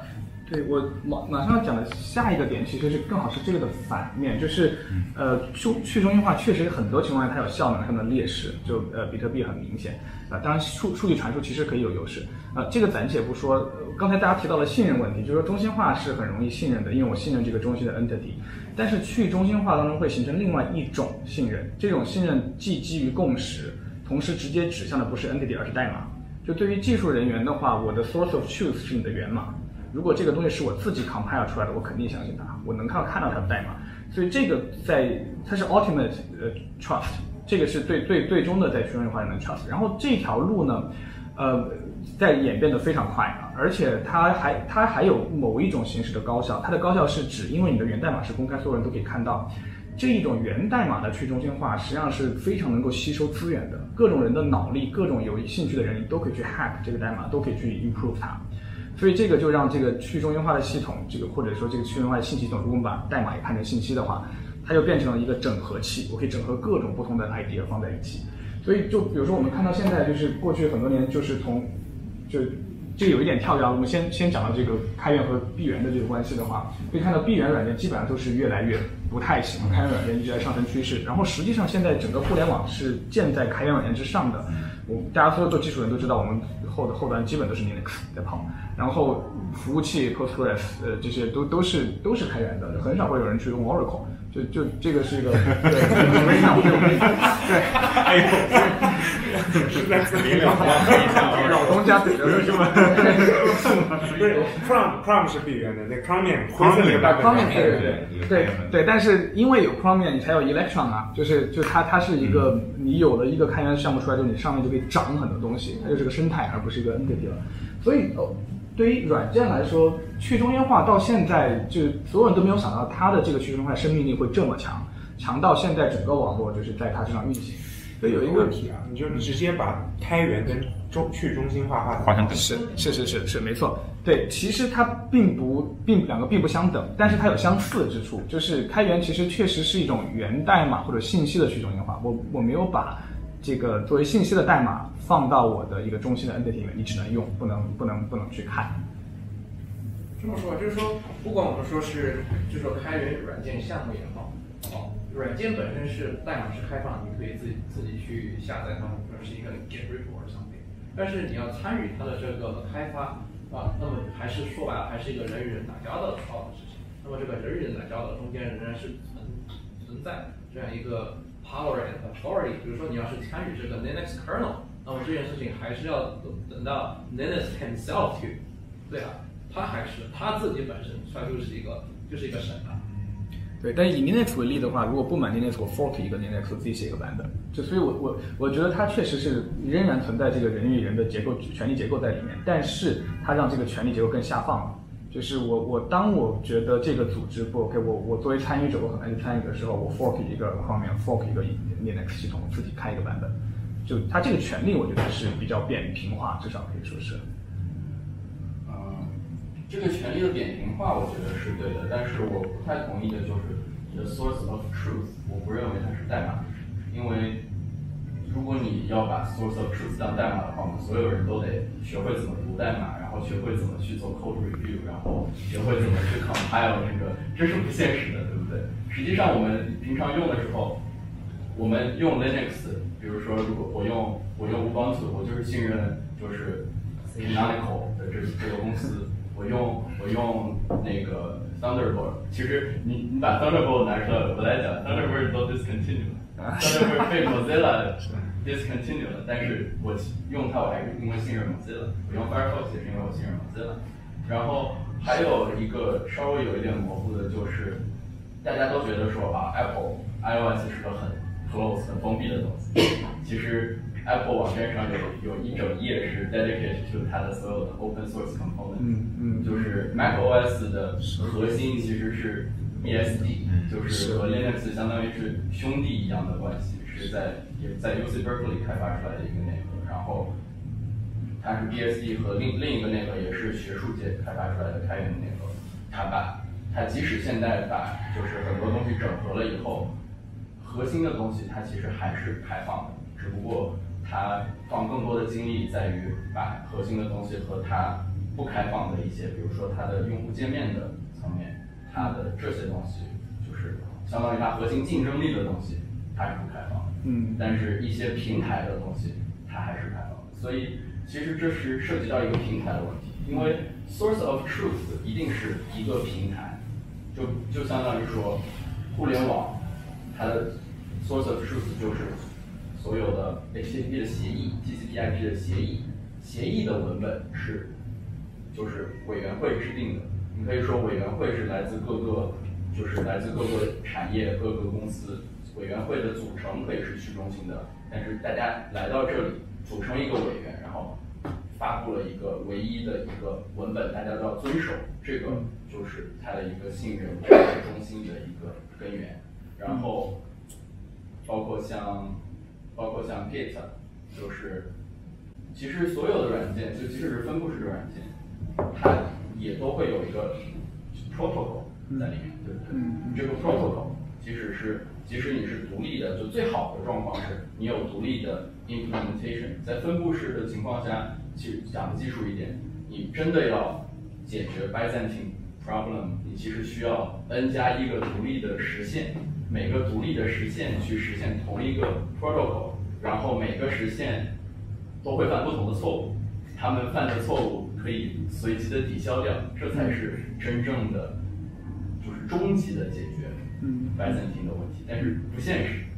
不可能 n 加一每个客户端用一个自己的实现，没有人用那么多实现，所以就是总归需要一个平台。一个中心就相对于中心化的平台，然后这个平台可以有一个去中心化的一个权力架构，嗯，有点像民主，对不对？大家投票选进去，但是是一个中心化的议会，然后做出的决策又是中心，就是做出的决策是中心的，然后又分布出来，大家各自实现。对，我觉得其实去中心化的很像是一种技术 enable 的民主，就它其实很像这个概念，但它其实确实这个民主当中，也一般都都不会有人认为直接民主是最好的方式嘛，就你肯定是某种形式间接民主，所以你肯定需要在此之上建立一些结构，这个结构是维持高效，同时维持公平，所以就就肯定它不可能是一个呃完全是个 anarchist 的一一个系统，所以确实开源软件到底有多去中心化多扁平，这个确实是个很 arguable 的事情。但它肯定会比 closed source 在很多维度上是更更加扁平和权力下放的。我我想分享一个小故事，就是说现在的我们的互联网有多依赖这个呃开开源软件。这个是大家都很喜欢的一个段子，特别好玩。这这这叫 Leftpad 的一个故事。就这哥们儿是他是那个呃 Oakland 的一个程序员，就很普通的一个，他土耳其出身，然后就自己通过开源软件学习。因为现在其实其实大部分程序员是通过开源软件在学习的，呃没有办法通过学校教的那些东西来学。过时，过时。对，所以这哥们儿也一样，所以他就非常也是相信开源软件这一套东西，他他就没事写一些包嘛，这些包也超级简单，他写的这个包就上面右上角那几行字儿，但是做这个做的所有的事情就是在一个字符串左边加一些空格或者其他的字符串，就你根本不需为什么你要用个包，我也不明白，但是但是实际上就是这个包不同被不同的包引用，然后呢就成千上万的散布在了不同的项目当中，因为这些引用都是层层引用的，它有个引用数。呃，它放在 npm 是是是 JavaScript 的一个一个一个算是一个管理包的分发的一个平台，呃，然后他有天遇到一个事儿，他自己注册的这个 npm 上的域名呢，就是有一个大公司跑来跟他说，哎，我们公司也叫这个名字，你要把域名让渡给我吧，我给你点钱。然后这哥很不爽，他就说，就是我做的是开源软件，我凭什么要给你这样的一个闭源的一个一个域名？然后他就很不爽，他就不给，就不给。然后那个公司那个那哥们儿也很恨，就去直接找 npm，然后就整就说我要跟你打官司，怎么怎么地。然后你占用我侵侵权，npm 那边就软了，就就直接把这个域名让渡给了那个公司。这哥们儿怒了，他就把他所有的包全全删了，全删了之后，当天第二天，全世界的个网站开始出问题。然后，然后，然后在他的最搞笑的是和他怼的这个公司自己的网站出了问题。然后然后这个很逗啊。然后 那段时间也，就是他的那个 GitHub 的那个项目上面，你就会看到全世界各地的人，什么埃埃埃特尼亚呀、澳大利亚呀、英国呀、中东的，反正到处的人都会留言说，哎，这包怎么回事？就是平时用的好好的，我都没听说过，怎么今天出问题了？就然后这也是 GitHub 很神奇的地方，就是当全世界民族主义到处在争斗的时候，GitHub 是唯一一个全世界人民可以和平交流的地方，就是 就是，就是前一阵子伊朗不是也被 GitHub 给屏蔽了？啊，是吗？对，anyway，反正就是他，他会，他现在就是我这个小郭只是想说，现在的就是呃，我们互联网有多大程度依赖这样的一个范式，这样的一个呃代码人人共享的这样的一个范式，如果把它抽掉的话，就其实我们就会倒退可能二十年，倒倒退回去。所以公司钱没给够。真的非常 specific to JavaScript，JavaScript 你就是在用户这个层面要追溯你的每一层源代码是不是 available。嗯，但是这个是极少数的这种情况。对，但它这个一般都会把它，比如说打个包。对对，它出问题肯定是在建构的时候，在 build 的时候出的问题，肯定是。对，这还是就啊，我先打断说，这这这个还是比较小的例子，更大的一个例子是 OpenSSL。嗯，就是是一个开源的，当时所有的公司真的是微软、谷歌，只要叫得出来名字的。全部都在用它，而且它是安全网络安全的最底层，就嗯，就是所有的我们我刚才包括我刚才提到的这个更证书啊，那个小锁头啊，然后所有那个 VP VPN 啊，甚至是然后甚至有些其他奇奇怪怪不知道什么地方，反正用得到密码的地方，几乎都在用它。嗯，然后它是开源的，嗯，但是。没有人知道有多少，当当时没有人知道有多少人在维护它。然后我忘了是，应我记得是年初，但我忘了是哪一年，就是有前几年爆出了三个大漏，每一个都是就是足以破坏掉整个互联网的安全技术架构。嗯，然后所有所有从微软也是从微软到谷歌，所有人都拍那个，就是说是什么情况，为什么会出这个漏洞？然后找到找最后追踪到 Open Open SSL 的这个维护者，只有三个人在维护它，而且一次性的 h a s 对，而且没有钱，对，全部都是业余在维护。就有意思的一个现状，就是在数据这层或者信息人接受的信息这层是越来越中心化，但是就是整个互联网的技术上是越来越结构上是越来越去去中心化了。就因为开源毕竟还是某种形式去中心化，不管是 Open SSL 还是呃像简单的像 LivePad 这样的例子，它它其实都已经渗入到整个这样的去中心化结构当中。然后这种撕裂就就就现在就很有意思，它到底会发生什么？就有可能是这个技术会决定信息传播的这种方式。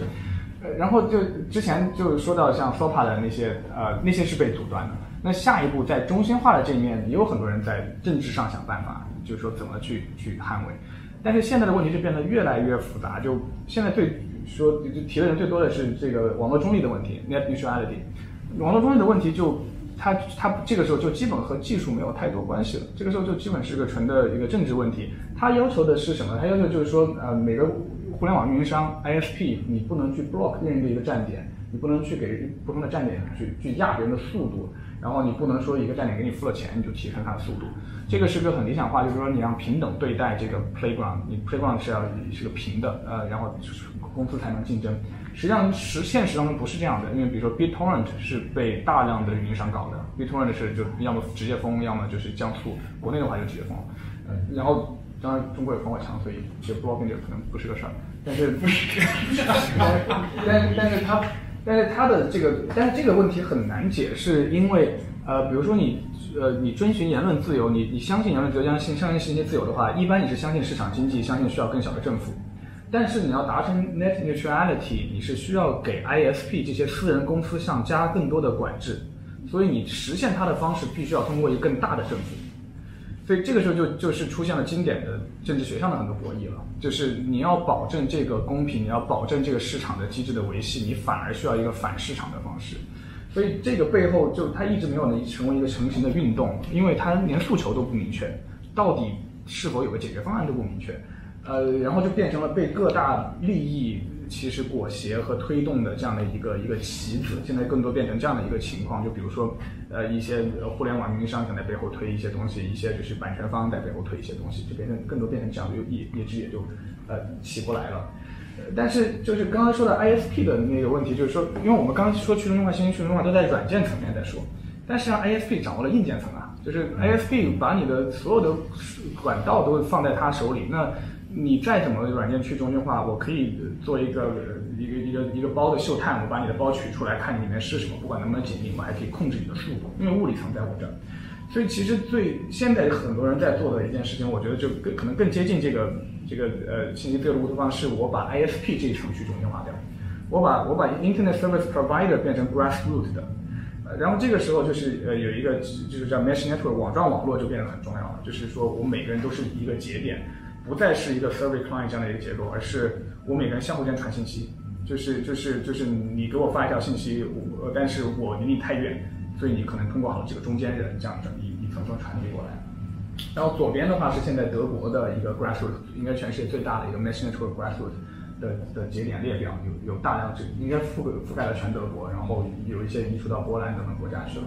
然后纽约其实也是个非常 progressive，在这方面 progressive 程度，NYC Mesh 也做了很多工作。我不知道现在人有多少，我这周没看到他们活动，所以没去没去看一下。但是他们节点也是不少，在整个纽约，特别是布鲁克林区，就是有开始做大的事情。然后这也是同样的逻辑，就是说，如果真的要让这个信息完全是自由的话，那我一定要在物理层也要握到这个呃。对，他们的物理层用的是什么？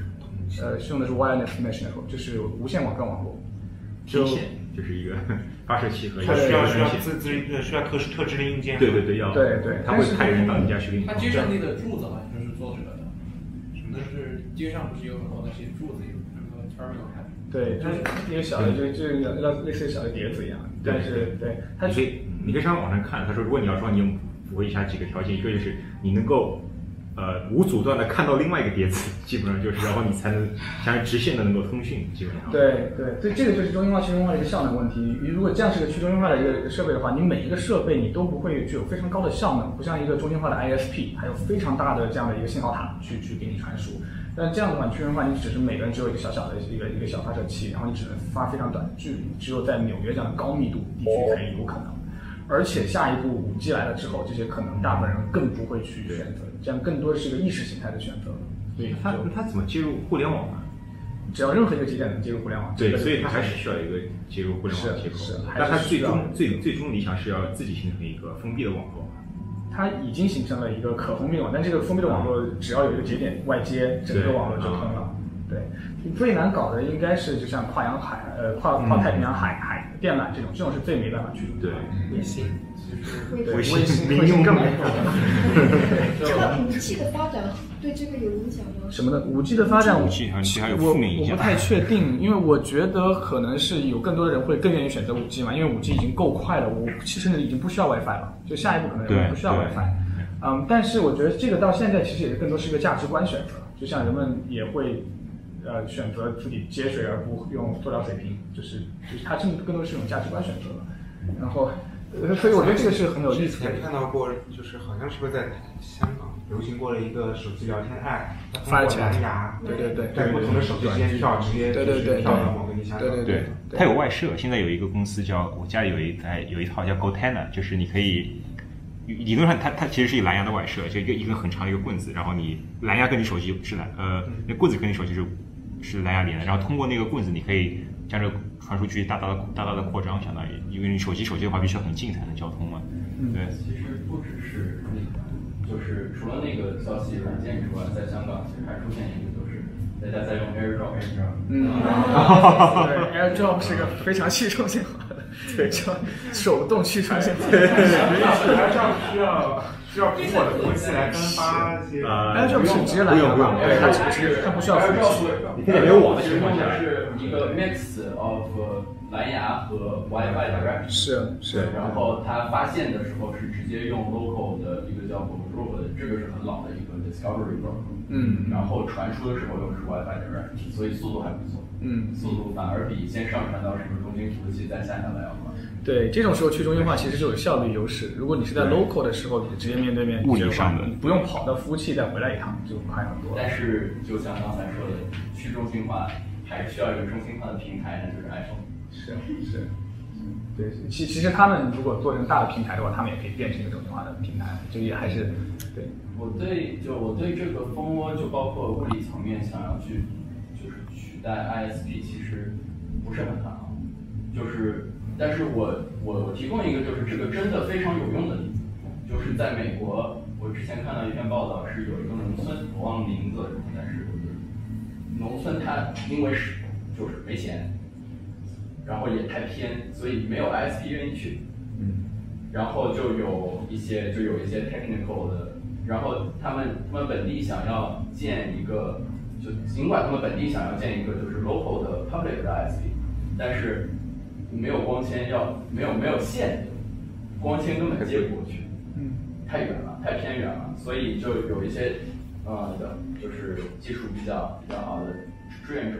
过去帮忙，然后他们找了一个就是 mesh network，嗯，然后他们就找了一个就相当于四 G 手机信号好的地方，四 G 网络信号好的地方，啪放了一个四 G 信号接收器在那里，然后从那个接收器接了一个 mesh network 到，但因为是个村子，所以大家距离都不远，嗯，然后就就这样在村子里建起了一个就还算比较稳定的一个。那其实只是一个把一个四 G 信号登记了一下。对，它其实和但是还是，但是因为没有别的办法，就是说在这种就是非常偏远的、非常这个就是可以非常便宜的去达到而且可以效率的下而不是为了四 G 信号才行。对，那你总归是要是一个入口，但是对，但是有了一个入口之后，你怎么把它去最大化的利用？对。那那么卫星的是是 Elon Musk 还是是谁想发射二十个 satellite，然后全球？软银和 Elon Musk 都在做，对，对那个做起来之后就可能就是大部分人就不需要这样的，刚才这样的例子就不需要现在说了，对。那还有一个可以 mesh 会用得上的很多地方也是类似的场景，但是是在电网上，就是在呃非洲和南美的很多也是很偏远的村落，因为它没有办法你连个很长的路去通向火电站或者水电站，那其实最有效的方式是形成太阳能电板的一个 mesh network。然后就是相互之间相互存储电量，相互分发电量。然后这个电网其实是就是直接可以和信息网结合，因为它都是同样的信息呃信号能量传导。然后就在现在有人在南美做这样的事情，就变成了天然的那些 network。它和这个初衷就没有关系。对，没有关系，但是是偶然情况。对，就就是之前 TP Link 卖过的那个，就是电电电力猫，走电力猫，电力猫，对对。其实其实我在我是一个就是去中心化的门外汉，但是在我听起来，呃，首先开源软件或者这些分发机制把内容去中心化，我们又在抱怨基础设施是中心化。那我把基础设施去中心化之后，我们又在抱怨这个基这个每个便携设备的提供商是去中心化的。所以我们最后如果做到彻底去中心化，那我们每个人就要自己生产手机、生产基站、生产内容，我们那就那就没有。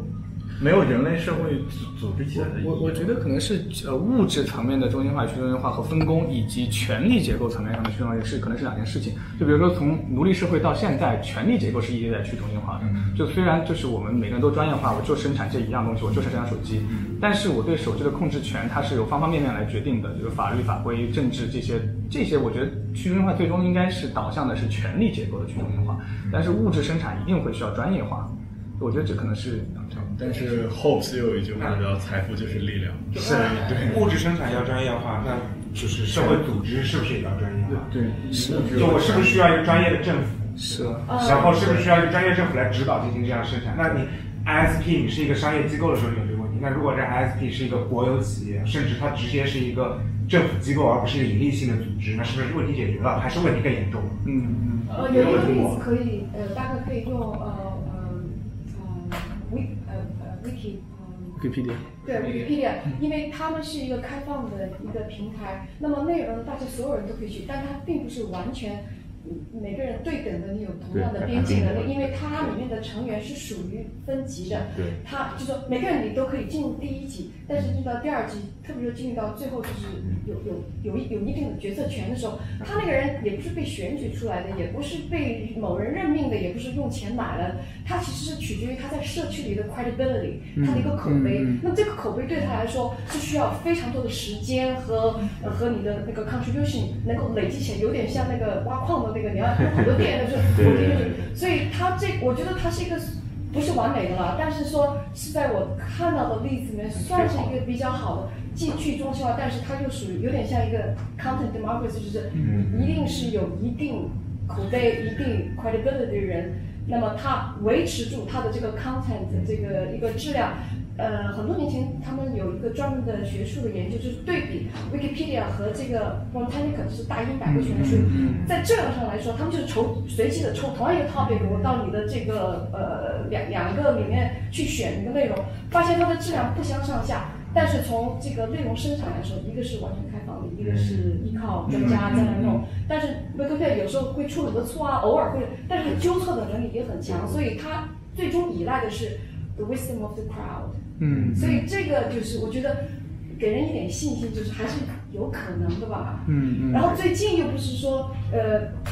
有人提议，因为 Facebook、Google 这种私有的公司，它大家对它很不信任。大家有一个提议，就是说，比如说这个 NPR，就是做呃 public media，呃，在收集信息的，能不能做一个呃对等的呃 public digital platform？嗯嗯。因为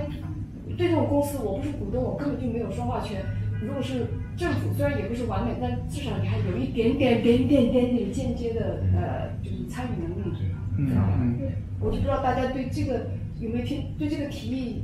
有没有，大家有没有什么？我当时听了觉得好像有一点点，但是也不知道实施起来会做成什么样。公有公有化这个去中心化的问题，我觉得这里有一个误解是，去中心化并不代表每个人要做所有的事情，因为作为一个人类社会来讲，我们必须要合作，所以你你做你做事情是在其他呃任何就是或者一个 entity 或者其他呃其他人。build 的一一些东西上，你你再加上一点东西，然后这其实是一个迭代的过程。那比如说像 Facebook 或者 Google，那他们其实是已经帮你完成了这样一个过程，然后你把你信任也好，或者 agreement 也好，你通过你是 build on upon that。但是去中心化并不代表说，呃，我就要每个人都要做所有 Google 或者 Facebook 做事情，这是不可能的一件事情。我觉得去中心化就是说，把重新把这个你如何。从一个呃更加 decentralized 的角度去 construct Google 或者 Facebook 做的事情，这是我的理解。对，我觉得 Wikipedia 那个例子特别好，就 Wikipedia 可能甚至说它的核心点甚至不在于去中心化，它它虽然它也也是一种权力去中心化，它的核心肯定在于它的过程是透明公开的。对对，所以我觉得这个可能才是最大的一一一个方案。但这个就又又说回到就是开源软件的这个问题，因为开源软件的特点也是它是透明公开的，所有的过程、所有的这个流程你都能看到，所以这个可能才本身是能够作为信任的一个指向。被动和就是主动的限制，就是对于开源软件，很大程度上你是有主动选择权的，就是不管是我去 fork 它也好，还是就是我完全。download zip 就照着它做。但是，嗯，但是对于很多的闭源软件或者很多现在中心化的呃产品，它是没有选择权的。你要么接受使接受这些条款使用，要么你就不用。就我不知道多少人会。比如说微信小程序，我非常不理解。很多时候，我只是想用这个程序做一个很简单的事情，它让我要授权我所有的照片信息，然后我最后我很多时候我会选择不用。我说我我可以选择一些 inconvenience，然后我去说我不用。但是很多时候，呃，我们没有这个选择权，感觉被绑架了。对对，就被绑架了。然后刚刚我呃有提到说自己做手机，或者说所有人都会呃读代码，然后我就一直在想。会不会这个真的会是有一定的可能性？是，因为嗯，我觉得，比如说，比如说编程语言的趋势，Python 就越来越接近于人自然语言，自然语言。然后包括就我去呃纽约高中，然后看到小学呃中学生们都在学 Python，然后在学 Arduino，然后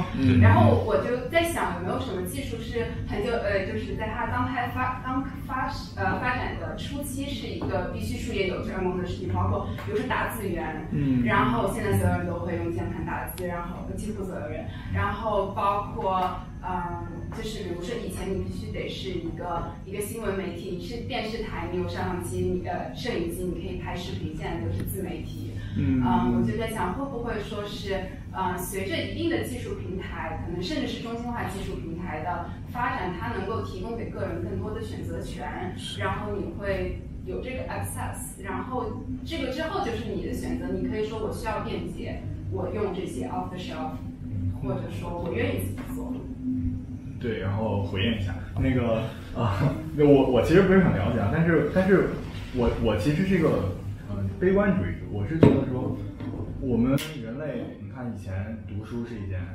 需要很多资源的事情，现在读书是一个 literacy，对吧？然后我们可以实现 computer literacy，但其实我们人类社会从以前到现在来看，我们的普罗大众其实永远是处于一个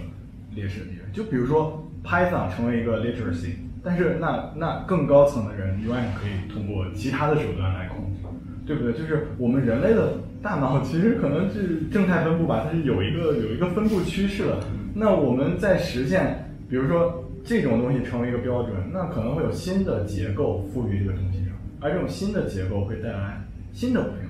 那么与其创造一个新的结构带来新的不平衡，为什么我们不呃以用保守主义的想法来讲，我们不？着眼于现在这个结构，那我从无论是从功利主义还是保守主义来说，我认为着眼现在这个结构，把它 perfect。比如说 GDPR，我们都觉得啊，大公司不值得信任，大这个对大公司的 regulation 是没有任何用的。但欧洲就给我们做了一个例子，说啊，我们这个还是有一定作用，对吧？可能 eventually 就有一定的作用。那与其像无政府主义这种激烈的，就这种辩论，可能在呃十八二十世纪初也有吧。对吧？美国有无政府主义，有纳粹主义，有各种各样的。但是我们最后还是选择这种中间偏右或中间偏左的。我们没有选择一种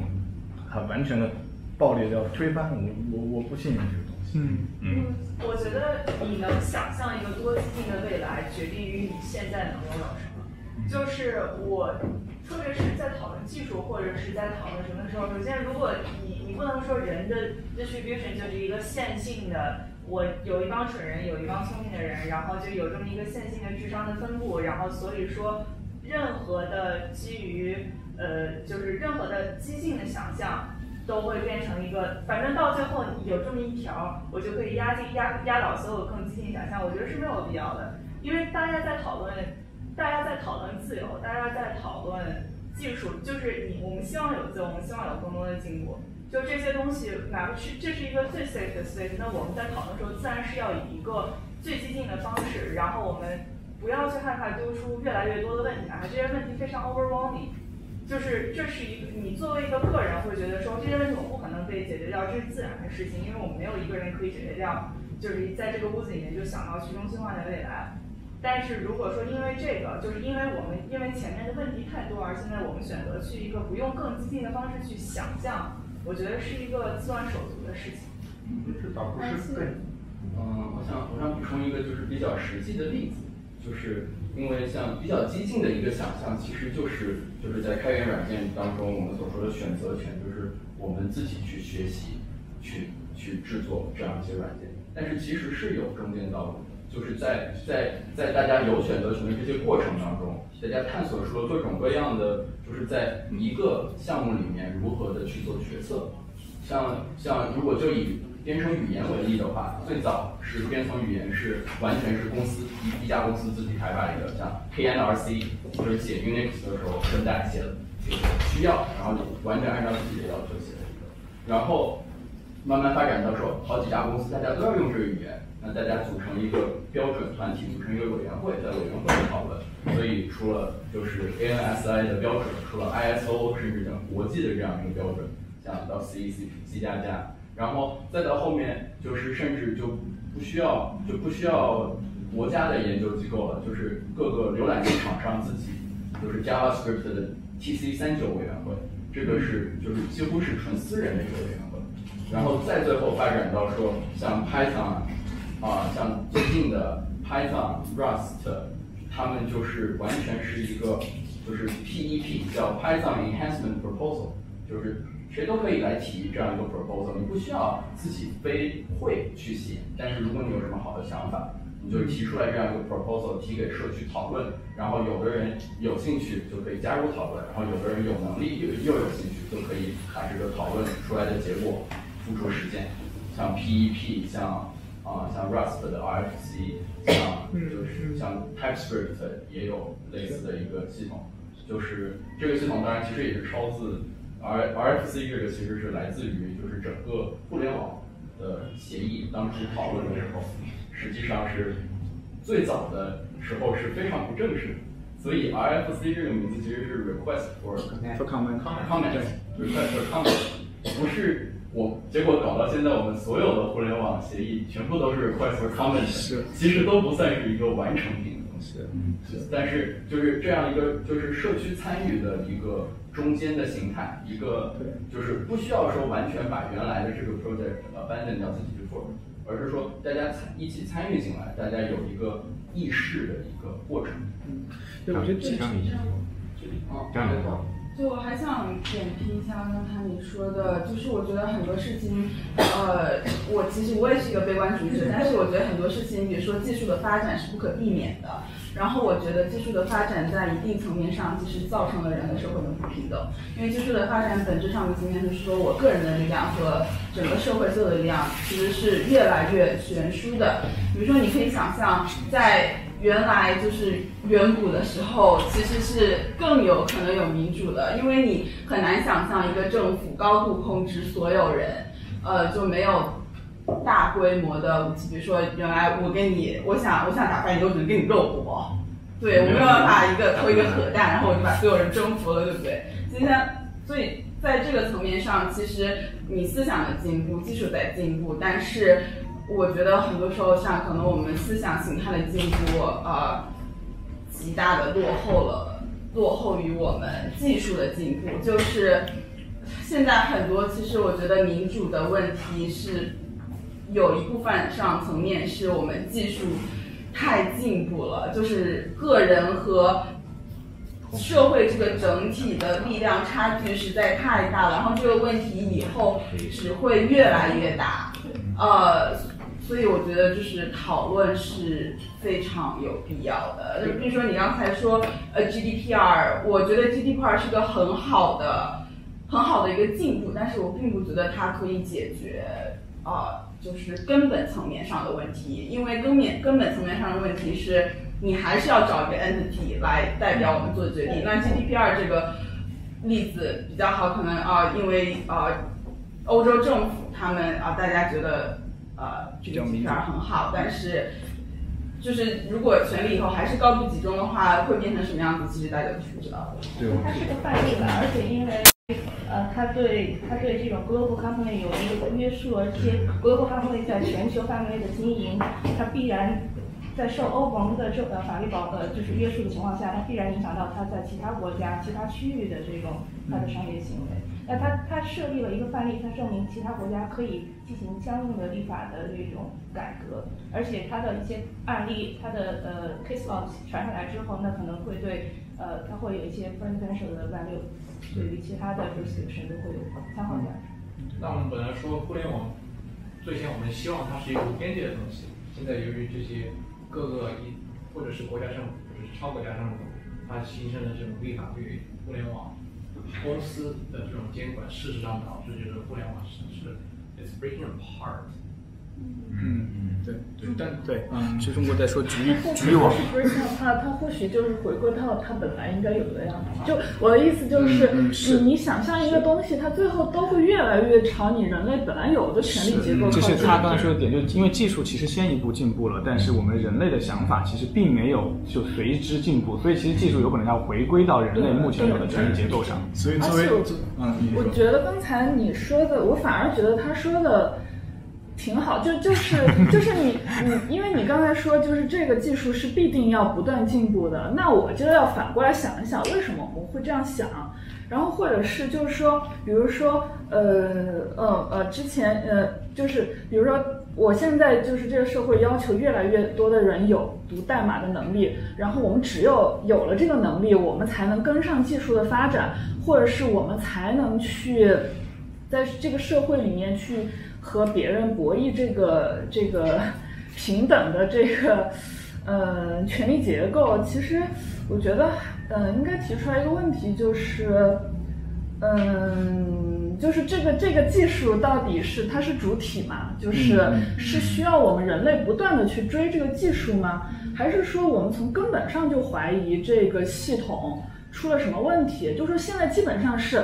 那么资本是主体，技术是主体，只有人不是主体，就是人是它的载体。所以你你人就在这个过程中，你会发现啊，我越来越追不上。那你你你追不上，你只有赶紧追。如果你不赶紧追的话，那你你可能被剥夺所有的权利。那这个系统是不是有一个问题？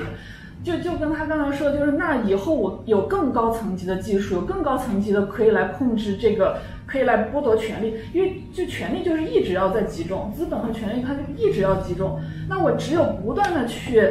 去追这个东西，然后我才有可能就去在这个系统里面去获得我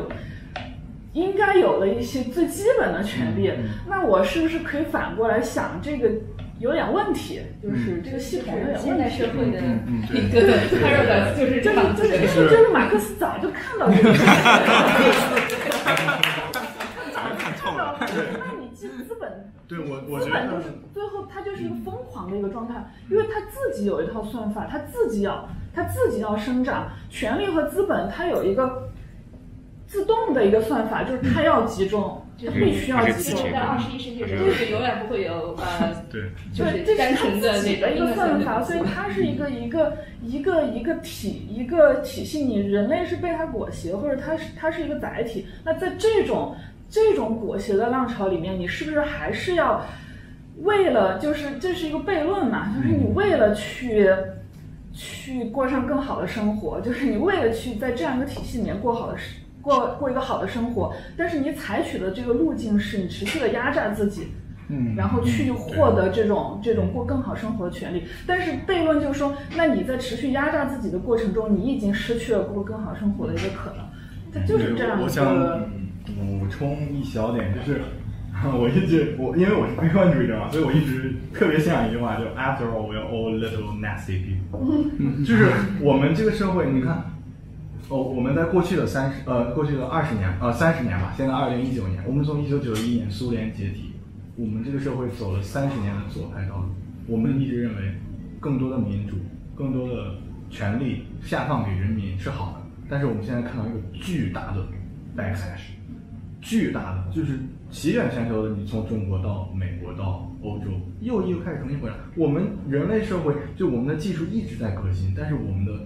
一直是个中间路线，我们像一个钟摆。嗯，在在三十年往左摆的时候，就要往右摆，往右摆就要往左摆，就是我们永远，我们人类是永远跟不上这个技术的，就技术一直在前进，我们一直在画美好的愿景，呃。但我不否认左翼，我我不否认我们这个讨论确实很有意义。我不否认应该有左翼思想存在，我们甚至应该有 anarchist，我们甚至应该有无政府主义的存在。嗯、这个是因为左永远是进步嘛，但是进步要有刹车，嗯，要要有一个刹车，对吧？嗯、那我们就要这么说，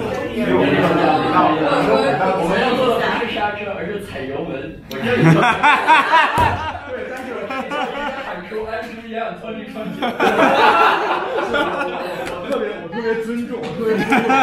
我特别尊重不同的呃 立场啊。我我认为有 progressive，有呃中左，有这个中右，有右翼，对吧？我自己是可能是中右，或者我也不知道。但是呃但是但是我是说说我们这个社会，我们这个社会呃进步很大程度上是呃我们这个社会能稳定，很大程度上是因为 check and balance。嗯，对吧？嗯对吧？就是我我尊重不同的见解，但是呃，但是我始终认为有踩油门的也得有踩刹车的。如果一个车只有油门没有刹车，最后一定会出事，嗯对吧？然后我们我们在人类社会里看到的乌托邦的愿景，包括毛时代的中国，包括呃博尔布特苏联，对吧？我们这种只有油门没有刹车的系统，大概是行不通的。嗯，对我我想补充一点，就我刚才说技术一定要进步，I mean，我也希望技术能稍微停下来慢一点，但这个事情我觉得是无法避免的。你可以说呃我们社会要进步，其他其他方面在进步，那技术你是没有办法哦让它停下来的。作为个人来讲，因为总是会有不停的在迭代。然后我其实觉得。我我个人也是悲观主义者，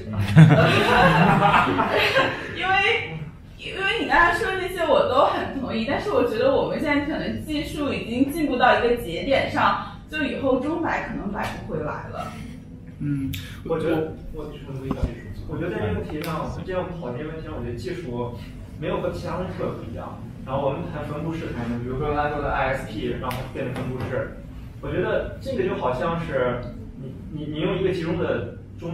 这个 ISP 供应商和你用一个分布式的，就好像你去买买牛肉的时候，你是选择一个连锁大品牌，还是选择一个 farmer market？就是你总是要相信什么人，因为它毕竟还是一个产品或者一个服务，你需要有它供给，你要么去相信一些连锁的，要么就相信一些自力更生的人。嗯，然后，所以在这个问题上，我觉得，就比如说 ISP 他们去呃他们的网络中立的问题，就好像那些大的连锁呃那个屠宰场什么的，或者养殖场加什么瘦肉精，或者是呃这个或者用什么其他的方式不人道的屠宰之类的。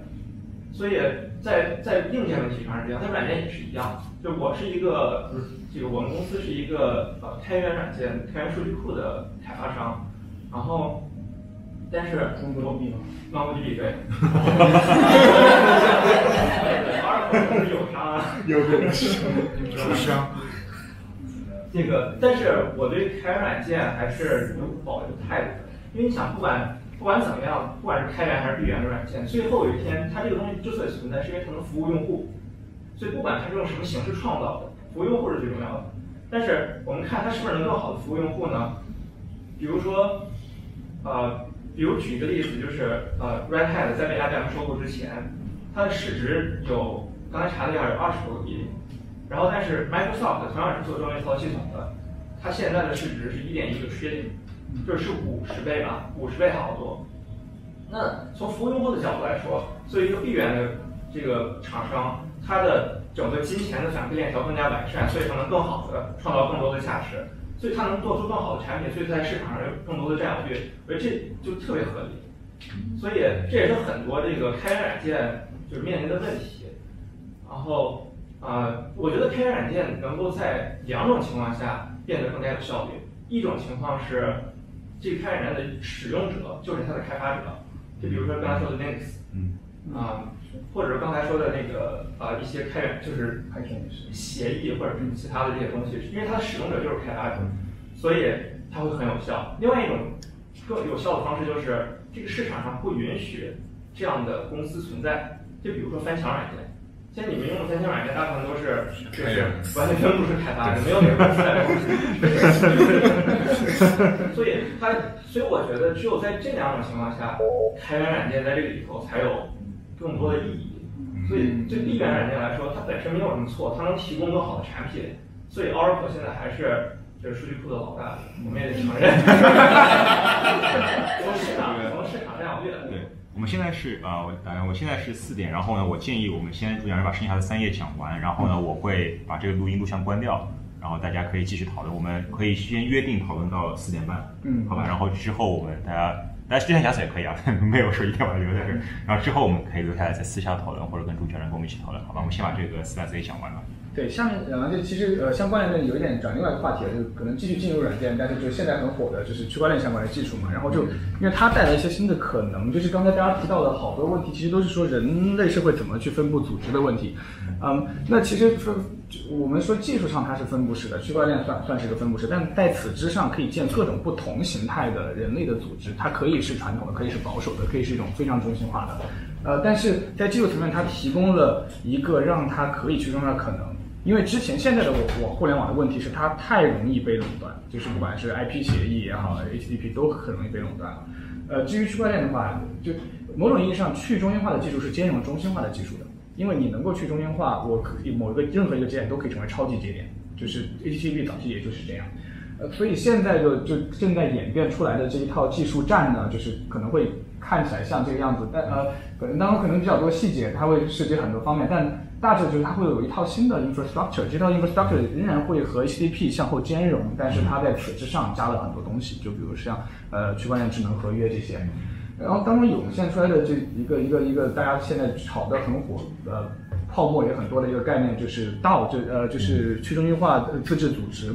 这个的概念就是说，也是把机构扁平化，就是说，任何一个组织机构呢，我不再用人和人的关系去建立信任，我或者避免人和人的关系建立信任，因为人和人的关系总是会建立某种形式的金字塔。如果我们想避免这样金字塔的话，我把人和人的关系都简化成某种形式的合约和协议。就比如说，我作为开发者，我做了这个项目，那早期要求做这个项目的人就应该给我某种钱，然后这个 payment 应该是自动的。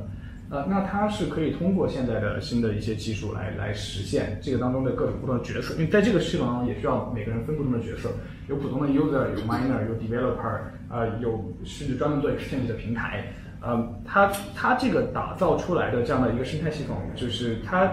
呃，又又回到刚才说就是激进和保守的问题，它可能最早是开始一个非常激进的想象。但是它的实施仍然需要是保守的，我觉得保守主义者才是能做实事的，因为，因为因为大家大家大家那个协议的人太多了，因 为因为每一每一步肯定都是依赖上一步，所以就肯定是从优化当前系统开始。像这一些目前也在成型当中，那它其实大部分还是分布式的，基于现在已有的这个条件，慢慢往分布式在转。对，呃，我我我呃准备的 slide 就这些。呃，最后就是我不知道能不能放出来，是个很好玩的一个一个一个一个一个例子，大家可能很多人都听听说过，这个叫 electric sheep 的一个算法。然后呃，这个算法很有意思，这个算法它用了一个叫呃进化算法的一个过程。然后它呃当然有很多分型，有很多 fractal，但是它的训练过程很有意思。它训练过程是 crowdsourcing，也是一种去中心化，就是每一个。下载这个软件的人，他都会觉得，哎，这个 pattern 好看还是不好看，我就点一个向上或者点一个向下。于是有大量的人都在进行投票，投票之后就把这个算法训练成一个非常有意思的算法。它当中就得到的是没有任何目的，就是人觉得好看的，然后这个算法就会 pick up 这个行为，就会，啊有对，就是只是作为一个例子，我觉得就就去中心化这个概念，它确实会影响到方方面面，然后影响方方面面之后，它会有的时候产生。很有意思、意想不到的效果，不管是开源软件，还是像这样奇奇怪怪的 作品，都都都都会有。对我准备的 slide 就到这些，对。